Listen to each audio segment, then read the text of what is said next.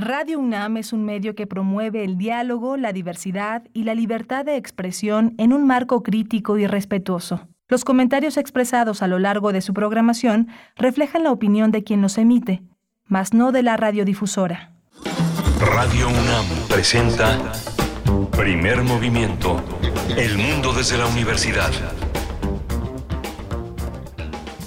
Hola, buenos días. Son las 7 de la mañana con 4 minutos. Este martes 6 de septiembre estamos iniciando una semana, una semana ya de este mes que enfila, se enfila hacia el fin de año con muchísimo, con muchísimo entusiasmo y muchísima energía. Está Andrés Ramírez hoy en los controles técnicos, está Rodrigo Aguilar en la eh, producción ejecutiva, Violeta Berber en la asistencia de producción y mi compañera Berenice Camacho al frente del micrófono. Querida Berenice, buenos días. Miguel Ángel Quemain, con el gusto de estar contigo frente a los micrófonos de este espacio matutino de Radio UNAM, inicia primer movimiento con una propuesta pues variada, como solemos hacer aquí en este espacio para todos ustedes, para acompañarles en esta mañana de martes. Hasta las 10 de la mañana estaremos aquí de, como es costumbre, de lunes a viernes. Y vamos a iniciar eh, con música, vamos a iniciar con música, nos va a compartir Edith Citlali Morales la propuesta musical eh, que va a estar sonando esta mañana para ustedes. Ella es violinista, comunicóloga, gestora cultural e investigadora musical y en un momento estará por acá. Vamos a tener también una, eh, el costo para recuperar las pérdidas de aprendizaje en la educación básica. Alejandra Llanos coordina, eh, es, coordina educación y finanzas públicas en el CIEP. Ya, ya hemos tenido esta asociación. Vamos a, a ver qué ha hecho en materia de recuento de datos de investigación para el tema de la educación. Hoy martes tendremos a Pablo Romo en la sección de transformación de conflictos para hablar de el desarme como estrategia para construir la paz. Pablo Romo es miembro del Consejo Directivo de Serapaz y es profesor de transformación positiva de conflictos en la especialidad de negociación y gestión de conflictos políticos y sociales desde la Facultad de Ciencias Políticas y Sociales de la UNAM. Vamos a tener también en la segunda hora de primer movimiento la presencia de Lorenzo Meyer. El tema que ha escogido para esta mañana es eh, la corte en su laberinto sobre la Guardia Nacional. Lorenzo Meyer es un eh, eh, investigador, un profesor en el Colegio de México. Ha sido un hombre muy importante para desentrañar todos los temas de la democracia en México y sus transiciones. Después tendremos en la nota del día una conversación con el maestro Alberto Erubiel Tirado, coordinador del programa de Seguridad Nacional y Democracia en México, los desafíos del siglo XXI de la Universidad Iberoamericana, Campus Ciudad de México. Es también especialista en temas de seguridad nacional y nos hablará sobre su perspectiva, su lectura, su análisis acerca de Ayotzinapa y el ejército mexicano. Vamos a tener también la poesía necesaria en la voz de Berenice Camacho y su selección musical. Ya verán, ya verán. Eh, si se quedan por ahí de las 9, 10 de la mañana, un poco de poesía para ustedes. Y en la mesa del día vamos a hablar de una película que se ha de estrenar ya el día de mañana en la UNAM, en el Centro Cultural Universitario. Se trata de la película titulada Finlandia.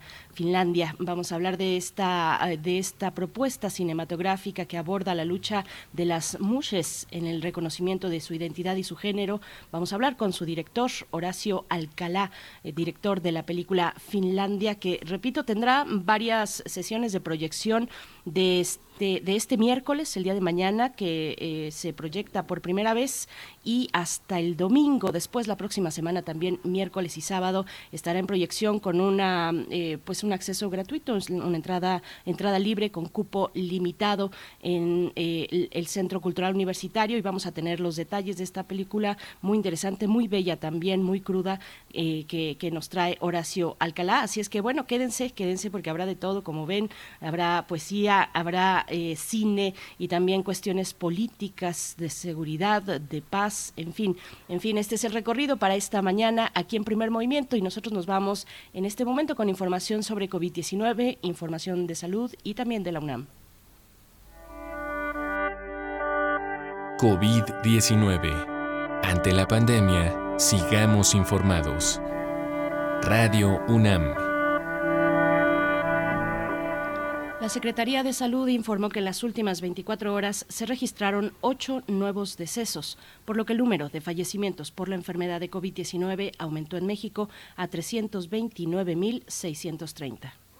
De acuerdo con el informe técnico que ofrecieron ayer las autoridades sanitarias, en este mismo periodo se registran 624 nuevos contagios.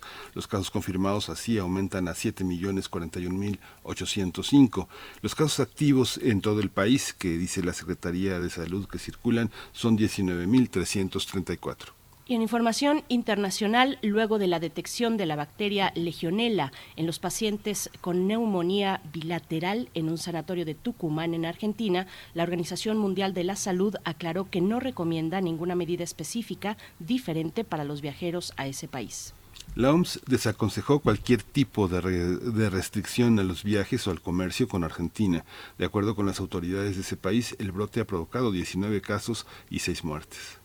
Y en información de la UNAM, Marcas de Fuego, Libros Tatuados, es el título de la exposición que presenta 89 libros de los siglos XVI y XVII que presentan una señal carbonizada colocada principalmente en los cantos de los libros mediante un instrumento metálico candente. La muestra va a permanecer abierta hasta el 9 de diciembre. Los horarios son de lunes a viernes de 9 a 15 horas en la sala de exposiciones de la Biblioteca Nacional de México, de la UNAM, ubicada en el Centro Cultural Universitario de Ciudad Universitaria. La entrada es gratuita.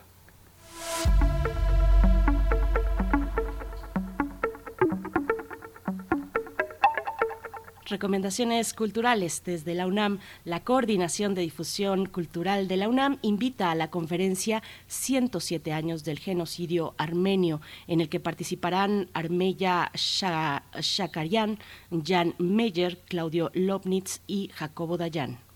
Esta cita es el jueves 8 eh, de septiembre a las 6 de la tarde en la sala Carlos Chávez del Centro Cultural Universitario. También la entrada es libre, así que no tiene, no tiene pierde esta actividad no tiene pierde esta actividad, esta conferencia 107 años del genocidio armenio. Bueno, pues vamos a ir con la música y hacerles la invitación, como todas las mañanas, de que se acerquen a las redes sociales, nos comenten cómo va su mañana de martes, cómo se proyecta este día. Cuéntenos, vamos a saludarnos, a hacer comunidad a través de las redes, arroba PMovimiento en Twitter y Primero Movimiento UNAM en Facebook. Vamos con la música. Vamos. Curadores musicales de primer movimiento. Bienvenida, como siempre, como cada martes, Edith Citlali Morales, violinista, comunicóloga, gestora cultural e investigadora musical que cada, cada martes nos dota de una propuesta para nuestros oídos. ¿Cómo te encuentras esta mañana, querida Edith? Hola, muy buenos días, Miguel Ángel, muchas gracias. Saludo también con muchísimo cariño a nuestro amable auditorio muy buenos días, ¿cómo andan ustedes por allá en cabina? Muy bien, Edith muy contentos. México Sinfónico, una gran propuesta. A ver. Muchas gracias, Miguel Ángel. Así es. Pues la llegada del mes de septiembre me provocó para traerles esta propuesta musical que tiene que ver con compositores mexicanos de música sinfónica. México Sinfónico. Y casi todas las partituras que escucharemos hoy forman parte del repertorio orquestal no solo de las agrupaciones de nuestro país, sino que son obras que son interpretadas prácticamente en todas las orquestas del mundo. Tendremos por un lado a tres compositores que me atrevo a decir que quizás son los más representativos de lo que se conoce como el nacionalismo mexicano. Me refiero a Moncayo, Revueltas y Chávez. Y por otro, a dos maestros muy reconocidos en la actualidad, muy importantes, aún están vivos, a la maestra Gabriela Ortiz y al queridísimo Arturo Márquez. Entonces, vamos a comenzar esta mañana con la Sinfonieta de José Pablo Moncayo, una obra que se interpretó por primera vez en 1945 por la entonces Orquesta Sinfónica de México, hoy Orquesta Sinfónica Nacional, dirigida por el propio Moncayo. Esta obra comienza como una danza animada de carácter folclórico. Un poco más tarde escucharemos a Silvestre Revueltas, Noche de Jarana. Revueltas compone eh, la música incidental para la película La Noche de los Mayas. Muchos años después de la muerte de Revueltas, otro compositor mexicano, José Limantú, toma esta música incidental y realiza un arreglo en forma de sinfonía construida en cuatro movimientos.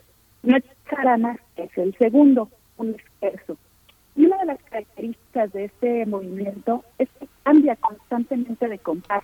Va de 5 de cinco a 6 octavos, de 5 a 6 octavos, hacia la parte central, ocho octavos, regresa cinco octavos, seis octavos, volviéndolo así rítmicamente un movimiento muy interesante. Les va a gustar. Después nos vamos con la segunda sinfonía de Carlos III, conocida como Sinfonía India. Escucharemos prácticamente el final de la obra, es una sinfonía en un solo movimiento y seleccionar el fragmento final creo que es una de las partes más espectaculares, porque además de los instrumentos que sabemos que forman parte de las orquestas sinfónicas y armónicas, Chávez agrega diversos instrumentos de percusión autóctonos. Lo mismo hace revueltas en, varios de sus trabajos, sobre todo en La Noche de los Mayos. En el caso de este fragmento final de la Sinfonía India, escucharemos el guiro, el raspador, las sonajas y el sonido del teponaste, este tambor que fuera utilizado por las culturas prehispánicas. Para continuar con nuestra lista, como les decía al principio, dos compositores de este siglo muy reconocidos. Por un lado, escucharemos la obertura de una ópera de Gabriela Ortiz, que se titula Únicamente la Verdad. Es un trabajo que se escuchó por primera vez en Bloomington, Estados Unidos, en 2008 y que tuvo su estreno en México en el 2010, si mi memoria no me engaña. Y para completar esta lista del maestro Arturo Márquez, el famosísimo danzón número 2. Creo que me parece importante señalar de la curaduría de hoy es que, si bien es cierto, todas estas obras han sido interpretadas por orquestas en todo el mundo, se quedé con las versiones de nuestras orquestas mexicanas.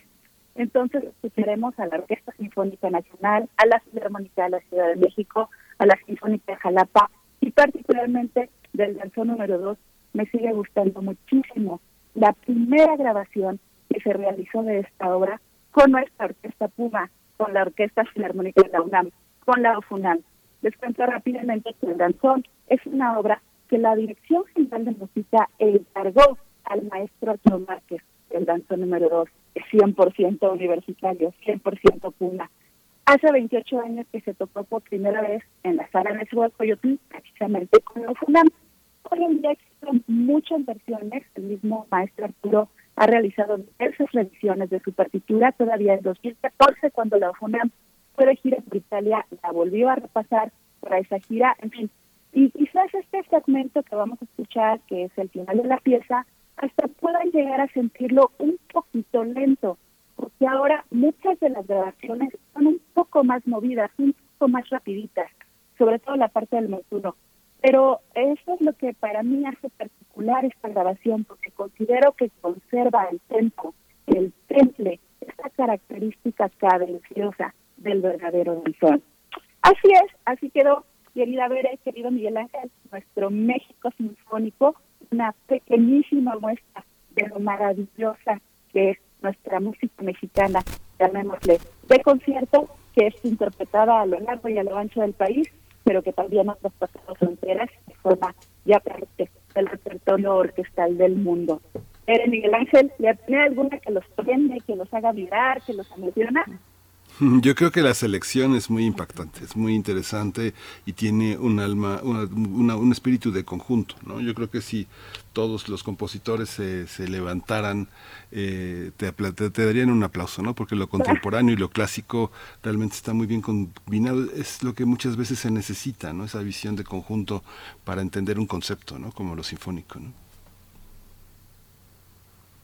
Miguel Ángel, confío en que les agrade, que la disfruten mucho Muchísimas gracias. Les mando un abrazo musical enorme y los dejo con la sinfoniata Pablo Mucay. Gracias. Gracias, Edith Zitlali. Hasta el próximo martes. Nos quedamos con esta propuesta musical. Vamos a escuchar.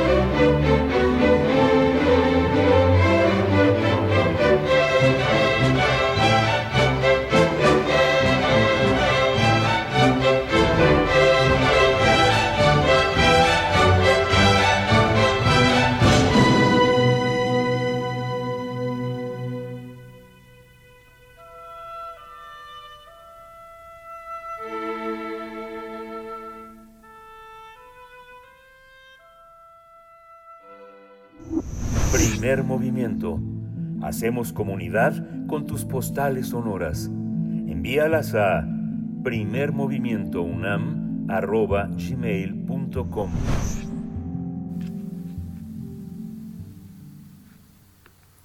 La emergencia sanitaria por COVID-19 expuso debilidades estructurales en el sistema educativo nacional.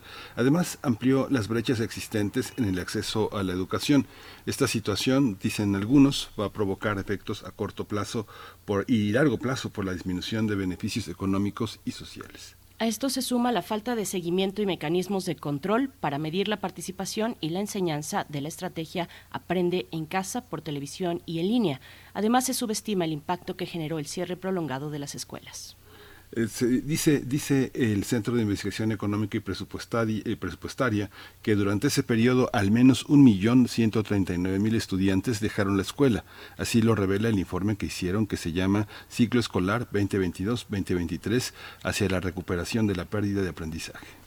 Para hacer frente a esta situación, especialistas sugieren que en este regreso a clases se implementen estrategias y programas nacionales para la recuperación del aprendizaje a fin de contrarrestar los costos de la pandemia por COVID-19.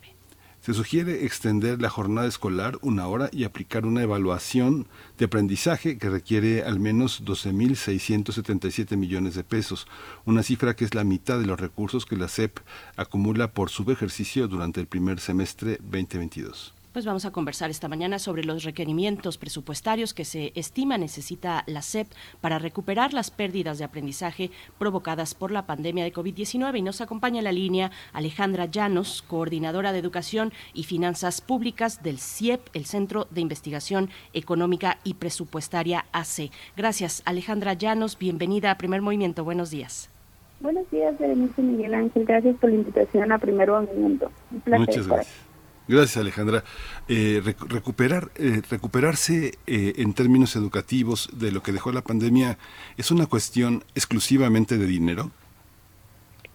No, se requiere toda una estrategia y esto debe ser una estrategia integral. O sea, tiene que contar con el presupuesto porque el, financiamiento para la educación es una de las es lo mínimo que se requiere para la enseñanza pero eso debe ir acompañado con una estrategia y en el Centro de Investigación Económica Presupuestaria y retomando diversas recomendaciones de organismos internacionales, encontramos que ese proceso de recuperación de aprendizajes debe de tener dos estrategias. Por un lado, debe de garantizar que todos los niños y niñas regresen a la escolaridad y por otro lado, ahora sí, una estrategia, un programa nacional de recuperación de aprendizajes que se centre en tres prioridades. Consolidar el currículum, es determinar qué es lo que los alumnos deben aprender. La segunda prioridad es aplicar evaluaciones de aprendizaje. Y la tercera prioridad es implementar un programa. Y esto podría ser eh, incrementar en una hora adicional la jornada escolar y pasar de aulas basadas en grupos a aulas basadas en un nivel previamente determinado por la evaluación de diagnóstico. Alejandra ¿qué, ¿cuál es el diagnóstico eh, que, arroja esta investigación que realizan ustedes, el CIEP?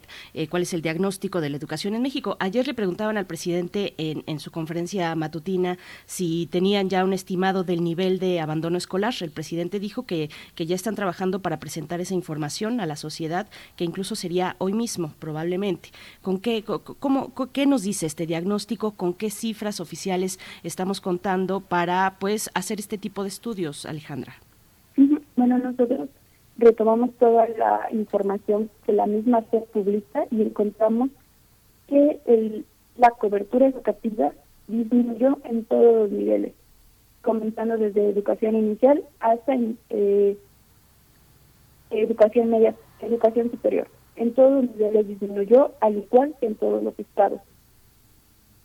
Y es para, al menos para educación básica, pues un millón trescientos alumnos ya dejaron de ir a la escuela. ¿Disminuyó la cobertura disminuyó la cobertura o los alumnos dejaron de ir? Eh, ambas. O sea, sí disminuyó la cobertura, pero también los alumnos dejaron de ir. O sea, la cobertura se estima considerando el, el número total de alumnos matriculados entre la población de edad estimada para asistir a la escuela. Eh, disminuyó en todos los niveles, nos dice, si nos dice este informe, esta investigación, Alejandra Llanos, eh, eh, pero se concentra en alguna región, en algunos lugares, en algún grupo étnico, tal vez, por, por, edades, por género. Cuéntanos un poco de qué, qué significa cuando dices disminuyó en todos los niveles, cómo acercarnos con, con una lupa, digamos, a ver qué es lo que está pasando.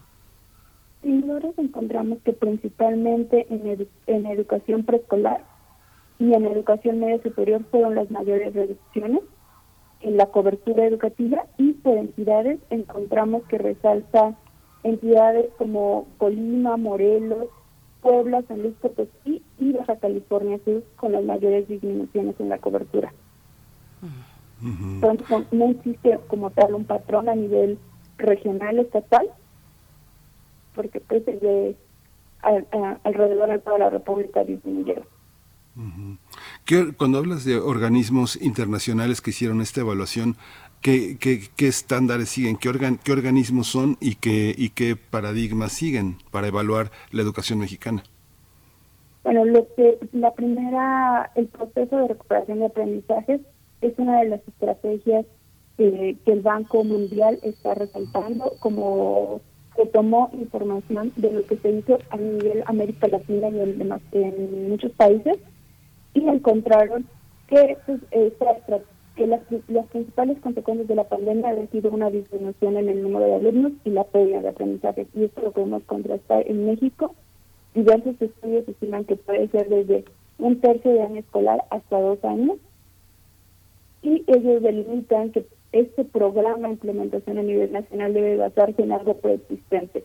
Y en México, en el estado de Veracruz, se han llevado a cabo eh, un incremento en la jornada escolar o si no, en cursos de verano e invierno a los alumnos en lugar de, de dividirlos de acuerdo a su grado educativo, se divide de acuerdo a su nivel educativo.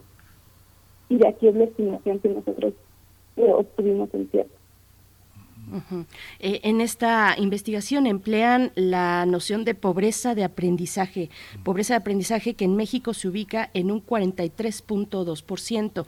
Eh, Alejandra, ¿cómo se construye ese indicador? Eh, ¿Qué significa? ¿Cómo se traduce pues a la vida cotidiana, a lo que vimos en pandemia? Ya hablaremos de la recuperación más adelante, que es uno de los puntos importantes, pero seguimos todavía en esta parte del diagnóstico. Pobreza de aprendizaje en México, ¿qué significa? La pobreza de aprendizaje son todos aquellos alumnos que tienen ya 10 años y todavía no son, no tienen la capacidad para poder, leer una oración simple. Y eso, el 43.2% era previo a la pandemia. O sea, México ya tenía un problema de aprendizaje que se ha agudizado con la pandemia esta, en esta, en esta línea que, propone mi, mi, compañera Berenice Camacho, hay una, hay una parte en que los, los indicadores eh, están en función como de un, para, un, parámetro internacional. México tiene que ser evaluado en función de esos parámetros. El, el, programa educativo que presentaron en esta, en esta ocasión parece que se sale, se sale. Hay unas escuelas a prueba, pero la tendencia es que queda fuera México de estos parámetros de medición con la implementación de los programas que han propuesto hasta la educación media. Eh, eh, ¿Es, así o cómo lo valoran ustedes? ¿Han hecho una evaluación de lo que propone este programa en función de los mecanismos programáticos que tenían en situaciones anteriores, la SEP? Yo creo que necesitamos conocer más realmente lo que van a hacer estos cambios de programas.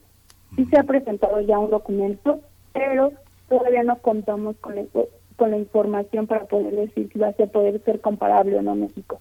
Mm. Porque por un lado, eh, el programa se dice que se harán evaluaciones formativas, las cuales van a evaluar a los alumnos de acuerdo a sus habilidades, y eso es una recomendación de organismos internacionales. Sin embargo, hay que ver cómo la SEP lo lleva a cabo. Alejandra, y bueno, tocan otro punto importante cuando dicen que no tenemos mecanismos de medición, mecanismos de seguimiento, de control para medir la participación y, la enseñanza en la estrategia que se puso en marcha durante la pandemia, que es Aprende en casa, Aprende en casa por TV y en línea. Eh, pues cuéntanos un poco de, la importancia de tener esos, ese seguimiento, eh, de tener esa medición, de saber cómo fue la participación, eh, cómo hacerle, qué es lo que proponen ustedes. Eh, sí, o sea, esto no se llevó a cabo durante la pandemia, no, no existen estadísticas más allá de el número de personas matriculadas, no conocemos realmente cuánto fue lo que los alumnos aprendieron y apenas hace dos semanas, tres semanas, la SEP anunció que llevará a cabo su primera evaluación diagnóstica, planea, y en octubre, o los, y bueno, en, en septiembre llevará a cabo una evaluación, lo cual permitirá que los profesores identifiquen qué es lo que los alumnos no aprendieron y con ellos sí tener un diagnóstico de lo que sucedió. Pero durante la pandemia esto no se llevó a cabo. Nosotros encontramos que Guanajuato fue el único estado con el que tiene datos pre-pandemia y post-pandemia para poder evaluar el nivel de aprendizaje de sus alumnos. Hay un, hay un aspecto, Alejandra, que es muy, muy interesante de evaluar. Muchas escuelas eh, particulares sobrevivieron, sobrevivieron a la pandemia y muchas de ellas son escuelas con grandes eh, programas de, de, aprendizaje que se pueden aplicar porque justo su población, un grupo de secundaria en una escuela privada puede llegar a ser hasta de 11, 12, 12 alumnos, lo que permite trabajar en talleres, en interacción, en discusión, en muchos parámetros que las escuelas públicas no pueden porque tienen grupos de 40, 45, 50 alumnos. Esta, esta parte de la escuela, eh, de la escuela privada ha sido también una contribución muy importante a la educación en México, ¿no? Siempre se le estigmatiza, siempre se le ve con desconfianza, sin embargo hay corrientes y hay tendencias y hay escuelas en México privadas de una enorme calidad que han, eh, han, han propuesto también una salida a, esta, a este rezago educativo que provocó la pandemia, ¿cómo, lo, ¿cómo se evalúa en relación a las exigencias y a la vigilancia que la SEP les pone? Porque les pone un marcaje durísimo, ¿no? Digamos, para que las, una escuela privada ahora tiene más requerimientos y más exigencias que muchas escuelas públicas. ¿Cómo está esta relación? ¿Qué porcentaje de escuelas privadas y qué rezago pues, se presenta en, este, en esta parte? bueno, a nivel nacional no tenemos ese diagnóstico mm. y tampoco se tiene por nivel público o privado. Lo que sí encontramos es que la mayor caída, al menos en educación media superior, son las escuelas privadas. Alumnos de escuelas privadas pasaron a públicas, al menos el 67.1% de la caída de la matrícula de educación media superior fue en escuelas privadas. Esto puede causar una saturación de alumnos en escuelas públicas con las que la SEP no puede atender. Entonces sí tendría que existir una estrategia también para que las escuelas privadas recuperen a los alumnos. Y también, bueno, en términos eh, presupuestales, porque apuntan a la cuestión del presupuesto, apuntan también en términos de recuperación a eh, cuestiones de política pública, por supuesto, pero, pero en cuestión del, del, presupuesto, ¿cómo, ¿cómo se comportó el ejercicio presupuestal de la SEP durante la pandemia? Alejandra Llanos, hablan ustedes de un subejercicio en el primer semestre de este año 2022. ¿De qué nos habla ese comportamiento, ese subejercicio también más reciente? Eh, durante toda la pandemia se han alcanzado los menores niveles del gasto educativo público en México. Actualmente se destina el 3.1% del PIB, cuando pues, diversos organismos y principalmente el Banco Interamericano de Desarrollo eh, proponen que se debería destinar al menos entre el 4 y el 6% del PIB. Entonces aquí vemos la primera brecha de, del financiamiento y durante los primeros seis meses, como bien lo mencionas, la SED acumuló un subejercicio de 24 mil millones de pesos. Esta, esta parte del, del, subejercicio tiene que ver con políticas de austeridad, de restricción del gasto para reproyectarse ahora en, la, en, la, en, la, en las propuestas que presentó en, en la iniciativa de egresos el, el, el, gobierno, el Ejecutivo.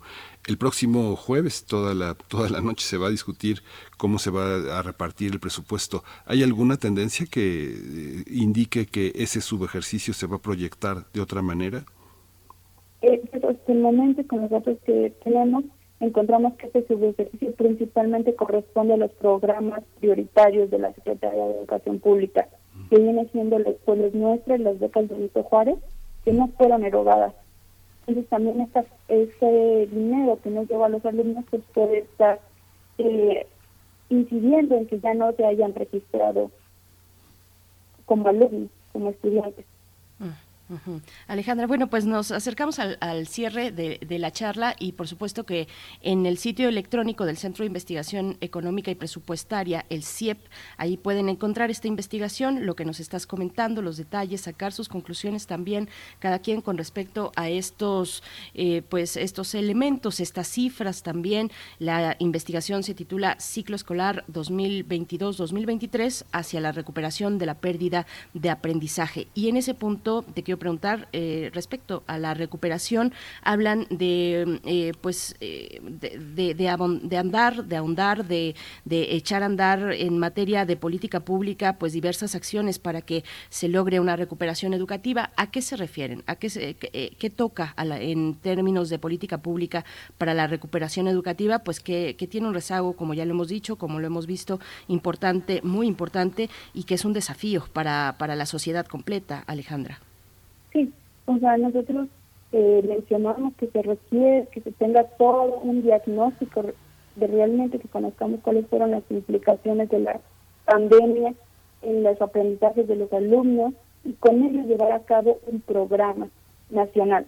Que eso no se quede en un cierto estado, que no, no sea solamente escuelas privadas lo que lo lleven a cabo, sino que eh, la pandemia tuvo, tuvo afectaciones generalizadas todos los niveles socioeconómicos tuvieron consecuencias y les es principalmente a grupos vulnerables. Entonces, esto debe ser una estrategia a nivel nacional y para ello se requiere contar con el diagnóstico.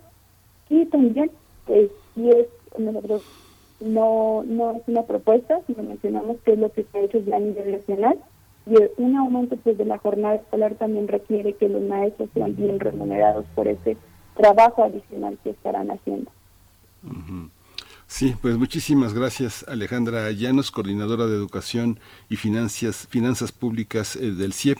Muchas gracias por este proyecto. Está ya en nuestras redes para que la audiencia pueda consultar y ver en detalle todas estas propuestas. Muchas gracias. Muchas gracias, Miguel Ángel. Hasta luego. Hasta luego.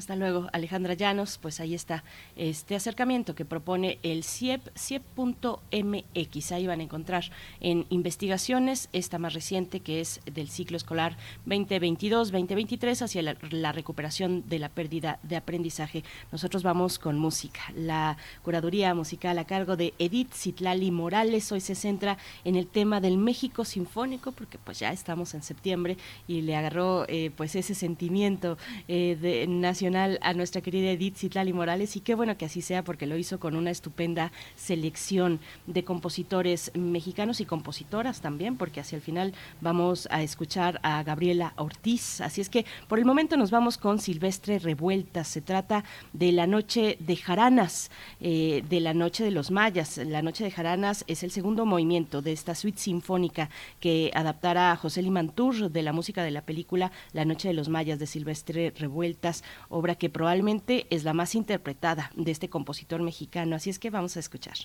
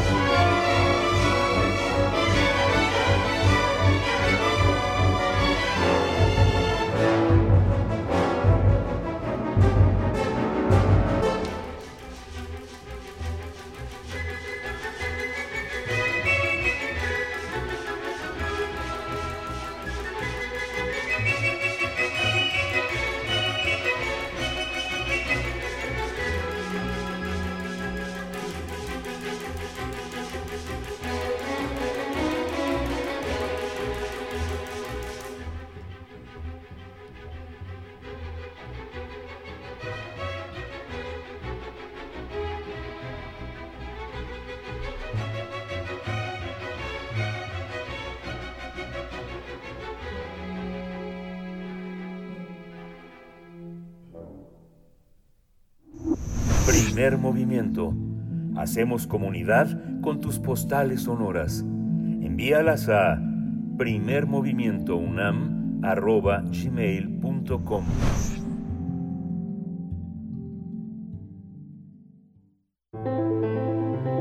Transformación de conflictos.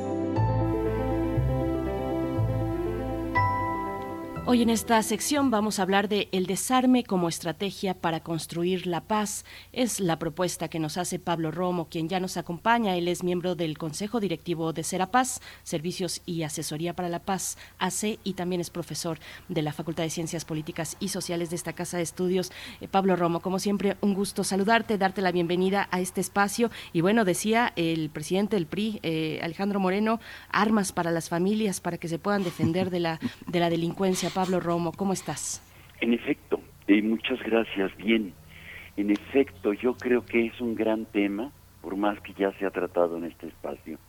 No deja de ser un gran tema el, eh, el asunto de las armas como prerequisito para construir la paz.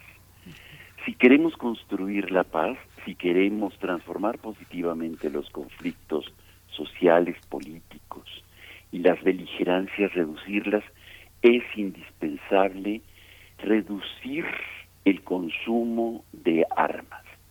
Este es fundamental. Y yo creo que la Cancillería mexicana eh, lo tiene muy claro. Por eso demandó a las compañías de Estados Unidos pidiendo que al menos el 2% del Producto Interno Bruto sea eh, pagado como indemnización por los daños generados por estas empresas.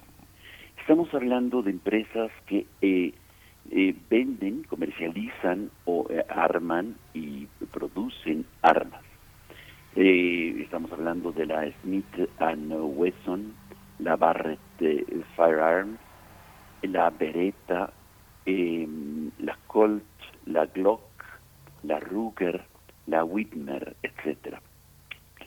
Esto me parece que es el camino muy adecuado, muy novedoso e innovador que la Cancillería mexicana eh, hace dos años nos sorprendió con esta demanda.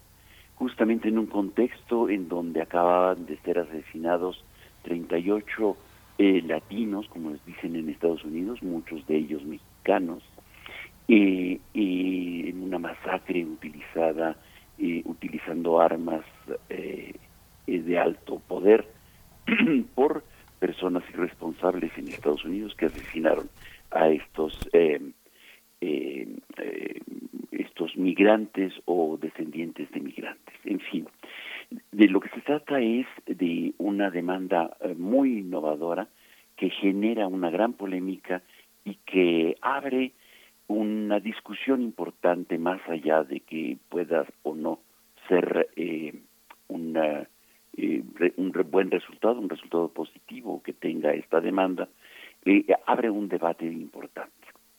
Sin embargo, el día de ayer eh, la Sedena, bueno, a través de Milenio, porque fue el día 24 de agosto que generó estas licitaciones la Sedena, en donde invita a las mismas armadoras que estamos demandando como país a que puedan presentar sus ofertas para que la Sedena adquiera 500 fusiles, 12 millones de municiones y, eh, en fin, alrededor de más de 4.000 vehículos, en fin, una cantidad enorme de, un arsenal impresionante que Sedena quiere adquirir en los próximos, en las próximas semanas.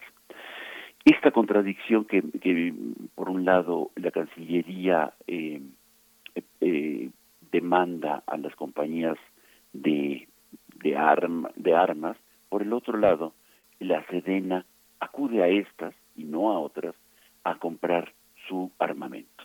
Es curioso cómo, por ejemplo, la, eh, la empresa alemana Sig Sauer em, eh, ha tenido grandes dificultades para venderle a la Marina justamente en el contexto de estas demandas por ser una fabricadora alemana.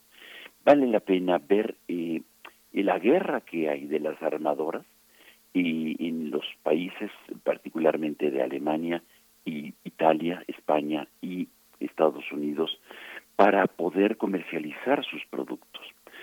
Sin embargo, hay que insistir y subrayar, el desarme es un prerequisito indispensable para la paz. Hoy en Naciones Unidas se está haciendo un llamado justamente previo al Día Mundial, el Día Internacional por la Paz, y que se aproxima ya, eh, para eh, desarmar, desarmar eh, la escalada de confrontación que existen entre los países y al interior mismo de los países. Dos grandes vertientes hoy del desarme están siendo eh, motivo de gran atención. Por un lado, las armas nucleares, que siguen siendo desde hace más de 70 años un tema fundamental para nuestro, nuestro planeta, por la intensidad con la que se producen y la, em, y la vastedad con la que eh, existen eh, fácilmente eh, acceso grandes países y por el otro lado una un asunto fundamental para Naciones Unidas es el desarme del espacio, es decir, lo que ellos llaman lo ultraterrestre, más allá de la Tierra, que están colocando armas de destrucción, tanto masiva como muy focalizadas este y, que invaden hoy y, gravitan alrededor de nuestro planeta miles de armas y es indispensable con eh, urgencia eh, tratados internacionales que eh, eviten la proliferación de estas armas que gravitan en el espacio. Hay un, eh, ciertamente, hay un em, culto por las armas, hay un culto y hay una especie de liturgia castrense que evoca y que entusiasma, que trata de entusiasmar a, a los pueblos en el nombre de las armas. Para eso son los desfiles militares. Lo vemos lo mismo en la Unión Soviética que en Corea del Norte, en México y en Estados Unidos eh, el despliegue de, de las armas como un culto y como una satisfacción de que genera seguridad.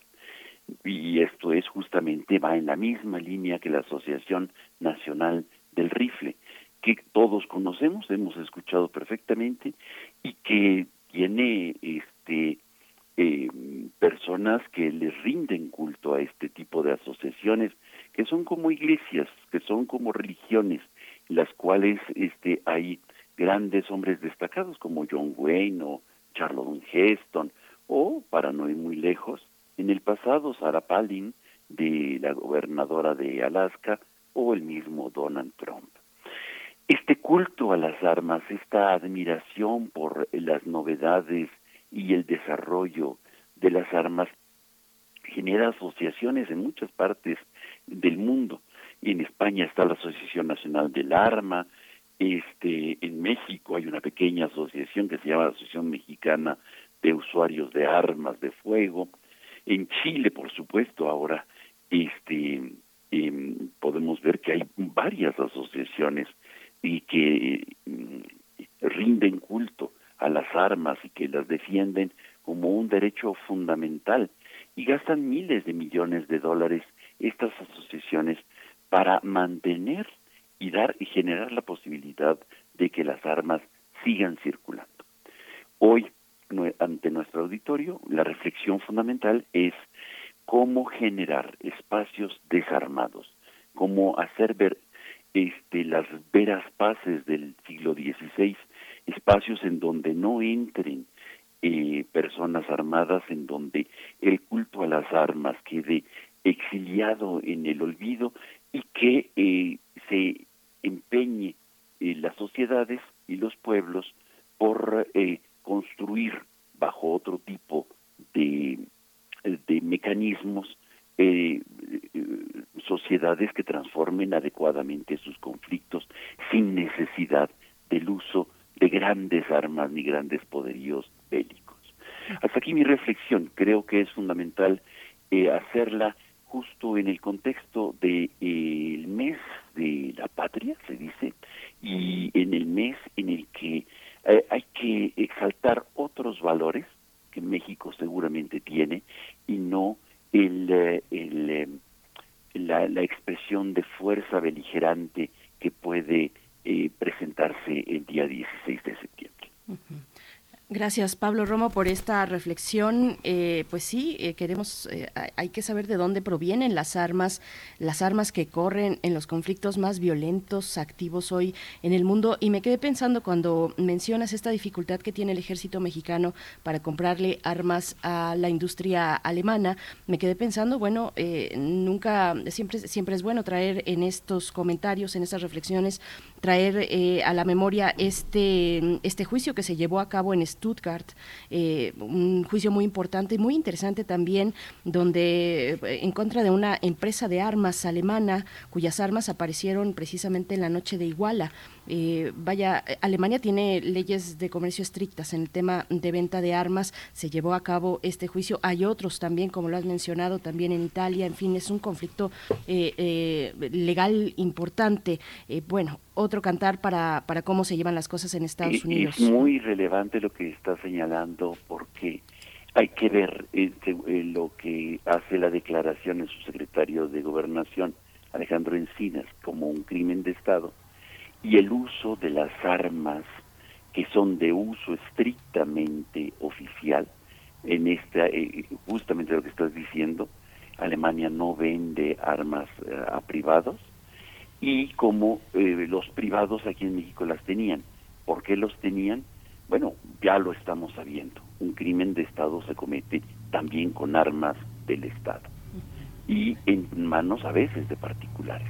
Y por eso estas armas alemanas en manos de particulares estaban siendo utilizadas este en contra de los estudiantes y en contra de la población.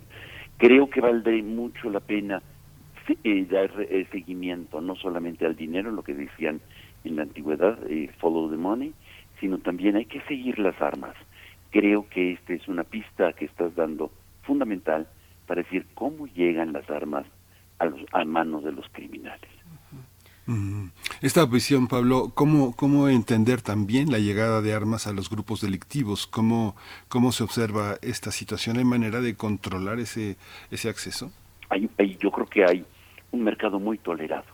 Hay un mercado muy tolerado, este, y por, eh, sobre todo por quienes tienen que llevar el control de esto. En efecto, yo creo que ah, yo te puedo decir de en Chiapas en los noventas que conozco eh, era muy fácil conseguir un arma, y tanto por la desmovilización de los eh, movimientos armados de Guatemala que vendían sus armas, que era muy fácil pasar la frontera, como de otras fuentes. Yo creo que siempre en todos los pactos de paz no basta solamente generar este tipo de pactos, sino es un prerequisito para este, en todos los combatientes dónde quedan las armas. Porque una vez que se firman las paces en cualquier parte del mundo, la siguiente, el siguiente paso es cómo va a generarse el desarme. Y esto en Colombia es un, un, gap que todavía no se logra del todo sanar.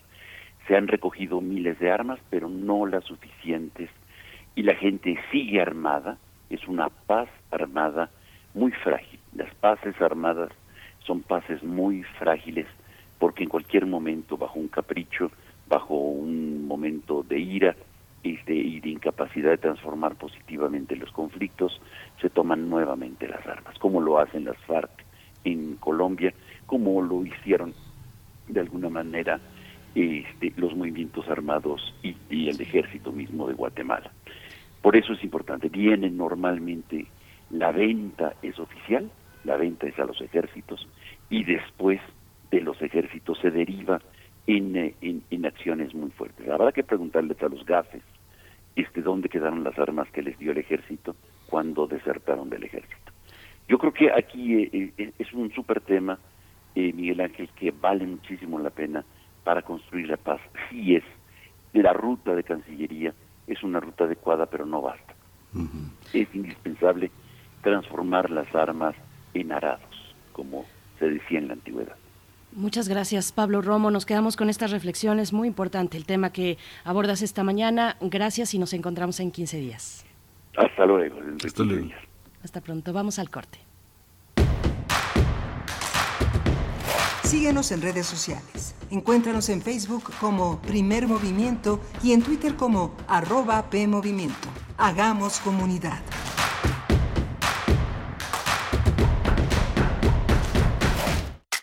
Info Ciudad de México presenta Voces por la Transparencia, en la voz de Roberto Agundis Llerena, comisionado del IDAP Quintana Roo.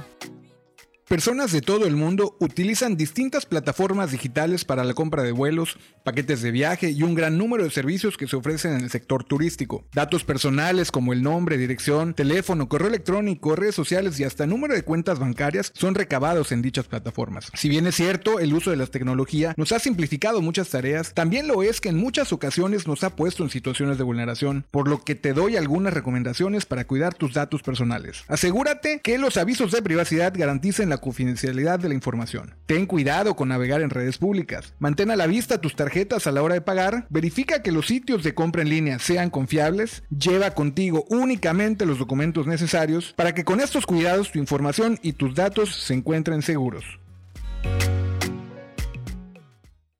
¿Sabes cuál es la cosa más fuerte del mundo que no se puede romper? Ay, buena pregunta. El amor. No. El acero. No, una promesa. Todos los partidos políticos se comprometieron a escuchar lo que las niñas, niños y adolescentes de México dijeron en la consulta infantil y juvenil 2021 para generar políticas públicas que mejoren nuestro futuro. Conoce los resultados en INE.mx. Mi INE es valioso porque nos escucha y nos une. Habla Andrés Manuel López Obrador. No somos iguales. Antes los gobiernos neoliberales utilizaban el dinero del pueblo, el dinero del presupuesto, que es dinero sagrado para rescatar a los banqueros. Ahora el presupuesto llega al pueblo a través del Banco del Bienestar. Esta sucursal está en Parras, Coahuila, la tierra que vio nacer al apóstol de la democracia, Francisco y Madero. Cuarto informe. Gobierno de México. El conocimiento es incompleto si éste no se comparte. José de la Herrán combinó su inteligencia, su vida y su generosidad en un esfuerzo de toda la vida para que el mundo pudiera saber. Me tocó a mí formar un gabinete de, ingeniería para el diseño del, del observatorio, que era diseñar el telescopio ópticamente y mecánicamente y diseñar el edificio donde iba a estar, en fin. Y con el doctor Sarucán estuvimos en la manufactura del Museo de Ciencias Universum, que actualmente pues ya tiene más de 20 años funcionando. Desde su juvenil interés por la astronomía hasta su especialización en los aún nacientes medios electrónicos de comunicación, el ingeniero miró en la tecnología un futuro inevitable que era necesario aprovechar y entender como herramienta. Radio, televisión, óptica, aceros especiales, todo despertó su interés y podría ser utilizado para su propósito, el cual fue hospedado no solo por la Universidad Nacional Autónoma de México, también la Universidad Autónoma Metropolitana, el Instituto Politécnico Nacional, el Instituto Tecnológico de Estudios Superiores de Monterrey, la Secretaría de Educación Pública y hasta el Consejo Nacional de Ciencia y Tecnología y la Comisión Federal de Electricidad. Pero el escucha de a pie lo reconocerá por dos de las contribuciones que hizo a la ciudadanía el túnel de la ciencia, en el transbordo del Metro La Raza de la Ciudad de México y el Museo Universum, una respuesta lúdica e interactiva a los estáticos museos científicos del momento. Fue colaborador del Instituto de Astronomía de la UNAM, presidente de la Asociación Mexicana de Periodismo, presidente de la Fundación Latinoamericana de Radio y Televisión y fundador de la Sociedad Mexicana de Astrología. Descanse en paz José Antonio Ruiz de la Herrán Villagómez. 16 de septiembre de 1925. 5 de septiembre de 2022.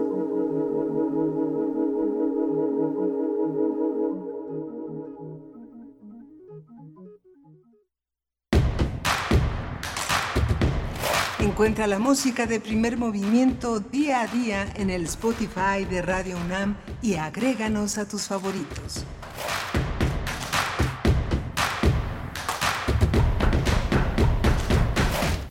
8 de la mañana con 6 minutos. Iniciamos nuestra segunda hora de transmisión. Les damos la bienvenida a Radio UNAM aquí en primer movimiento a través del 96.1 en la frecuencia modulada y el 860 de AM también en, la web en www.radio.unam.mx. Hoy es martes 6 de septiembre y les acompañamos en esas frecuencias. También nos sumamos a Radio Nicolaita en el 104.3 de la frecuencia modulada en Morelia. Saludos a toda esa comunidad, esa eh, pues querida comunidad de la Universidad Michoacana de San Nicolás de Hidalgo. Y pues aquí estamos todos en, nuestros puestos. Rodrigo Aguilar está en la producción ejecutiva, Andrés Ramírez esta mañana en los controles técnicos, Tamara Quiroz en redes sociales y Miguel Ángel Quemain en la voz, en la voz y en la conducción, en los micrófonos de primer movimiento. ¿Cómo estás, Miguel Ángel? Hola, Berenice, buenos días, buenos días a todos. Tuvimos eh, un, panorama muy interesante del tema de las armas con Pablo Romo y las propuestas que a lo largo ya de de un tiempo largo, de varios años, ha, desarrollado Pablo Romo en este espacio. Es fundamental eh, hacer una recolección de estas eh, visiones, de los trabajos que ha presentado para argumentar esta necesidad de cambio de óptica y cambio de rumbo. Pero bueno, ahora nos enfocamos a esta continuidad que seguramente el doctor Lorenzo Meyer va a proponer en su intervención eh, quincenal. Los martes de, de Meyer son muy importantes para entender estos contextos. La Corte en su laberinto sobre la Guardia Nacional será el tema que eh, aborde esta mañana. Así es, sí tendremos después una conversación con el maestro Alberto Erubiel Tirado. Él coordina el programa de Seguridad Nacional y Democracia en México, los desafíos del siglo XXI de la Universidad Iberoamericana en Campus Ciudad de México y es especialista en temas de seguridad nacional. Bueno, los temas de seguridad de la Guardia Nacional, por supuesto, eh, de hecho, bueno, y con él vamos a conversar sobre Ayotzinapa y el ejército. Luego de este informe, el primer informe de la comisión, eh, el que se presentó hace un par de semanas. Eh, por parte del subsecretario de Derechos Humanos y Migración, Alejandro Encinas, pues vamos a hablar sobre, desde esa mirada, desde ese punto, sobre Ayotzinapa y el ejército. Y bueno, decir que eh, pues este tema, este tema que no nos suelta y que no soltamos tampoco, el de la eh, pues el de las armas, el de la violencia, el del ejército, la Guardia Nacional, hoy eh, esta noche se tiene, se ha convocado a una manifestación, una, una manifestación a las afueras del Senado de la República, a las 8 de la noche, hoy, hoy martes 6 de septiembre, a las 8 de la noche, del Ángel de la Independencia al Senado de la República con la consigna de no a la Guardia Nacional Militar y están utilizando el mismo el mismo póster, eh, digámoslo, la misma imagen, la misma gráfica que hace años también se presentó igualmente fuera del Senado cuando se, em, se estaba legislando respecto a la Guardia, a la creación de la Guardia Nacional, no a la militarización del país, era en aquel momento y ahora también la consigna que acompaña pues este cartel, este, esta, esta protesta que se está convocando para, para esta noche, Miguel Ángel. Sí, muy interesante todo este apunte que, que haces porque hay una parte participación eh, social que deja ver una, una memoria muy activa y una participación política fundamental en, el, en, en, este caso porque están implicadas muchísimas cosas, ¿no? El tema, el tema de los desaparecidos, el tema de las familias eh, eh, en situaciones eh, adversas por su localización geográfica, por su origen étnico, por ser este, porque, porque son personas vulnerables y son violentadas por las propias instituciones, por el gobierno, con todo el poder de el Estado contra, contra la ciudadanía, ¿no? De un acto que bueno, desde, desde la Patagonia hasta eh, Alaska se llama barbarie, ¿no? Pues sí. Bueno, pues vamos a ir ya con el doctor Lorenzo Meyer para hablar de la corte en su laberinto. Vamos para allá. Primer movimiento. Hacemos comunidad con tus postales sonoras. Envíalas a primermovimientounam.gmail.com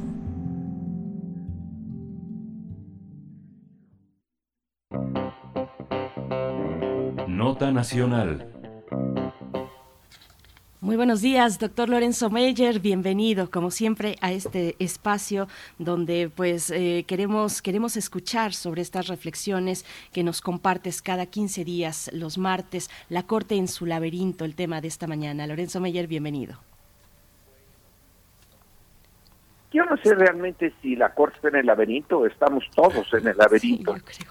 porque a lo mejor es un, un problema colectivo, pero en fin, eh, hoy en las primeras planas está, bueno, lo que ha estado en los últimos días, este tema sobre la prisión oficiosa, eh, que es realmente un tema importantísimo. Yo propongo que lo dividamos en, eh, en dos áreas. Eh, ya sé, creo que el público ya está consciente de qué se trata, así que de una vez ahondar. Se trata de que una vez que la policía captura a alguien y le acusa el Ministerio Público, bueno, si la acusación es sobre lo que formalmente ya se tipifica como un delito grave, desde luego el asesinato, intento de asesinato, etcétera, bueno, pues está eh, obligado el juez a pedir que de inmediato ingrese a la prisión, no se vaya a escapar. Pero si es otro tipo de delito, hay una eh, posibilidad de que se siga el juicio en libertad o también se le meta en la cárcel en espera de juicio. Bueno, esto ha dado lugar pues a abusos y a que exista en nuestro país personas con eh, meses, años de espera a tener el juicio. Eh, eso es eh, realmente monstruoso, porque entre otras consideraciones, si resulta que la persona acusada sí es culpable, pero la pena puede ser menor a los tiempos que ya ha estado encarcelado. Eh, esa es una injusticia. Y entre más tiempo pase en la cárcel, pues mayor puede ser la injusticia y no hay forma de repararla. Eh, realmente, ¿cómo se le dice a alguien? Bueno, fíjese que usted pasó dos años en la cárcel, ya tiene usted su juicio y no es usted culpable. Bueno, ¿quién puede pensar en reponerle a un ciudadano, a una ciudadana, eh, esos dos años de cárcel. Imposible. Y además las cárceles en México, eh, todo indica que son un infierno. Así pues, la eh, idea está, o el debate está entre deshacerse de la prisión oficiosa los que están acusados de delito grave, grave, eh, y están eh, tipificados, bueno, esos no se salvan, esos van a dar a la prisión de inmediato, automático, ahí no tiene nada que decidir el de juez más que aceptar que la acusación está en ese eh, tipo de delito, que él no tiene por qué decidir nada, ya se, desde antes ya se tipificó como grave y bueno, va a dar a la prisión. Pero en el otro caso es la decisión del juez, la decisión del Ministerio Público. Y el, eh, el tema ahora es decir, bueno, ya, vamos a quitar la prisión oficiosa. El presidente eh, Andrés Manuel López Obrador no quiere, y supongo que hay otros eh, actores y ciudadanos que consideran que tiene que seguir estando esa fórmula para proteger al ciudadano inocente. En este caso, podemos pensar en que alguien ha sido acusado de, amenazas o cosas eh, parecidas, eh, le dejan en libertad oficiosa y entonces para vengarse, pues se va sobre quien te acusó y resulta la cosa terrible. Eh, pero entonces estamos en una eh, situación en la cual, por un lado, eh, hay que proteger a la posible víctima eh, eso es eh, importantísimo. Pero por otro lado está el asunto que se ha debatido y que por lo menos que uno sepa sin ser especialista en esto desde el siglo XVIII, en el mundo occidental al menos, no sé qué haya pasado en otras partes, en donde se señala que es preferible, muy preferible, que alguien que sí es culpable de un delito quede libre a que un inocente eh, sea acusado eh, siendo inocente y purgue por un delito que no cometió. Entre los dos males, porque están mal las dos cosas, dejar libre al posible, al sospechoso, al posible delincuente, pero está eh, peor desde esa perspectiva el meter a la cárcel a alguien que es inocente y sobre todo cuando se eh, enunció esto de es preferible que un culpable quede libre a que un inocente se juzgue, se pensaba en particular en la pena de muerte.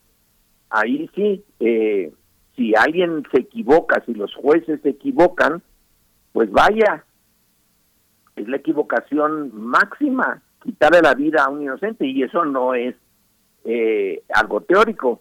Ha pasado y en cierto sentido puede seguir pasando en aquellos países donde hay pena de muerte.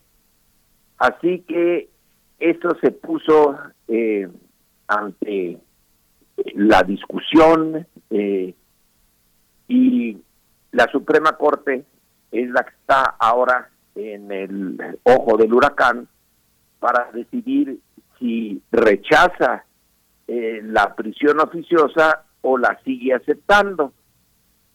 Todavía no lo sabemos, creo que hoy se debe de decidir eso. Ya hay cuatro ministros que eh, rechazan eso de invalidar la prisión oficiosa, pero otros que todavía faltan por saber su voto pueden eh, decidir que eh, en sentido contrario. Así que estamos en ese eh, momento bien interesante de, eh, de decidir si se sigue con eh, como estamos o de plano se acepta que dada la la historia de corrupción y de ineficiencia del sistema judicial mexicano, pues es mejor que, que quede libre alguien que sí es culpable, pero que no se le puede demostrar, a meter en prisión a alguien que después se va a dejar libre, pero con un, usted disculpe, y con meses, años, años en, la cárcel, cuando no debió de estar ahí. Eh, el sentido eh, último de la justicia creo yo, en este siglo XXI, si son dos males, si hay que optar entre dos males, sería optar por eh, dejar abierta la posibilidad de que el culpable salga libre, a lo contrario, a que el inocente sea puesto en la cárcel. Pero también está otro tema. Eh, ese es más, eh, digamos, técnico. Creo que al grueso de los ciudadanos lo que nos interesa es este que hemos eh, que he estado exponiendo, el de la posibilidad de que un inocente esté en la cárcel. No es una posibilidad teórica, es una posibilidad que eh, la prensa y la literatura nos dicen que es bien común en México y no es de ahora, es desde hace mucho tiempo. Entonces, eh, sabemos que está muy mal nuestro sistema eh, judicial, muy mal, y que no se ha reformado. Pero el otro tema es este, que la prisión oficiosa está en la Constitución y que le han pedido a la Suprema Corte que decida sobre eh, si sigue estando como una medida legal, válida o se echa para abajo. Pero echarla para abajo significa ir contra la Constitución y se dice es que eso no lo puede hacer la Corte ni que se les ocurra, porque es un eh, el poder judicial es uno, pero el poder legislativo es el otro. Y si está en la Constitución, solo el legislador puede cambiarlo, no la Suprema Corte. Entonces, está mal planteado el problema desde el principio. Eso es muy técnico. Eh, yo creo que la mayoría de los ciudadanos eh, realmente no, no se meten mucho en estas consideraciones. En la primera sí, porque eso nos concierne a todos. Que un inocente pueda ser castigado o que un culpable pueda ser dejado en libertad para que no ocurra lo primero, pues lo entiende todo el mundo. Esto de la competencia entre el Poder Judicial y eh, el Poder Legislativo ya es un poquito más eh, eh, lejano para el ciudadano común y corriente. Es importante, no lo niego, pero es otro otro tema. Se están revolviendo los dos, pues tienen que revolverse y los argumentos están eh, girando alrededor de los dos puntos. Quizá eh, esto no se vaya, no se puede resolver eh, bien. Es uno de esos temas en donde cualquier decisión que se tome tiene sus problemas. Pero abre la posibilidad de que se intente por parte de los encargados de esto, de los políticos profesionales, del Poder Judicial, pero también del ciudadano eh, común y corriente creando eh, opinión, expresándose, que es tiempo de transformar el Poder Judicial. ¿Por qué se puede poner a un eh, inocente en prisión oficiosa. Bueno, pues porque lo pide el Ministerio Público y porque el juez dice que sí, y ya, se le mete a la cárcel. Y se tienen casos de gentes que han esperado, ya lo sabemos ahora, se volvió famoso el caso del señor Vallarta, eh, que tuvo también que ver con la prisión de Florence Cassés y del conflicto, bueno, del diferendo entre Francia y México. ¿Cómo es posible que un señor Vallarta esté 17 años en prisión sin que se le haya dictado sentencia, sin que se decida si es culpable o no es culpable? Eso es absurdo, es ridículo, es eh, un, eh, eh, bueno, no ridículo, es realmente un hecho aberrante el que nuestra nuestro sistema de justicia tenga a alguien 17 años esperando a ver si deciden si es o no es culpable eh, en el pleno siglo XXI, pues lo que pasa es que tenemos unos ministerios públicos terribles y que los jueces no son precisamente gentes en las que hay que confiar de manera automática que la justicia, la justicia no es lo suyo y que hay una buena cantidad, eh, hay una eh, serie de estudios al respecto de personas que posiblemente sean inocentes, no se les ha hecho el juicio y ahí están pudriéndose en la cárcel. Eh, es uno de los tantos eh, eh, temas a resolver el de el poder judicial debería de ser eh, idealmente que si alguien es detenido eh, y se le acusa y con eh, los argumentos adecuados tenga su juicio muy rápido casi se podría decir que cada día que pasa sin juicio pues eh, se está cometiendo una falta en su contra. No se puede tener el juicio el mismo eh, día. El juez que recibe al sospechoso no puede dejarlo libre o, encarcelarlo de inmediato para todo el, el tiempo que le corresponde. Pero sí se podría tener eh, juicios más o menos acelerados y no dejar que las carpetas ahí duerman el sueño de los justos, porque quien lo acusó y el juez que tendría que decidir, pues están en libertad y siguen su vida tan tranquilos o intranquilos como siempre, pero el otro está en estos infiernos que son las cárceles mexicanas. Bueno, cualquier cárcel es un infierno, pero las nuestras están un poquito más infernales. Eh, entonces la solución sería meterse a fondo en el poder judicial y sobre todo modificar a los ministerios públicos y combatir tanto, yo creo que eh, se puede decir que el problema es tanto la corrupción, que esa viene es legendaria. Eh, la corrupción de los jueces, bueno, pues está desde, desde la época colonial, por lo menos. Eh, es la corrupción y la inexperiencia o insuficiencia o incapacidad técnica eh, del Ministerio Público.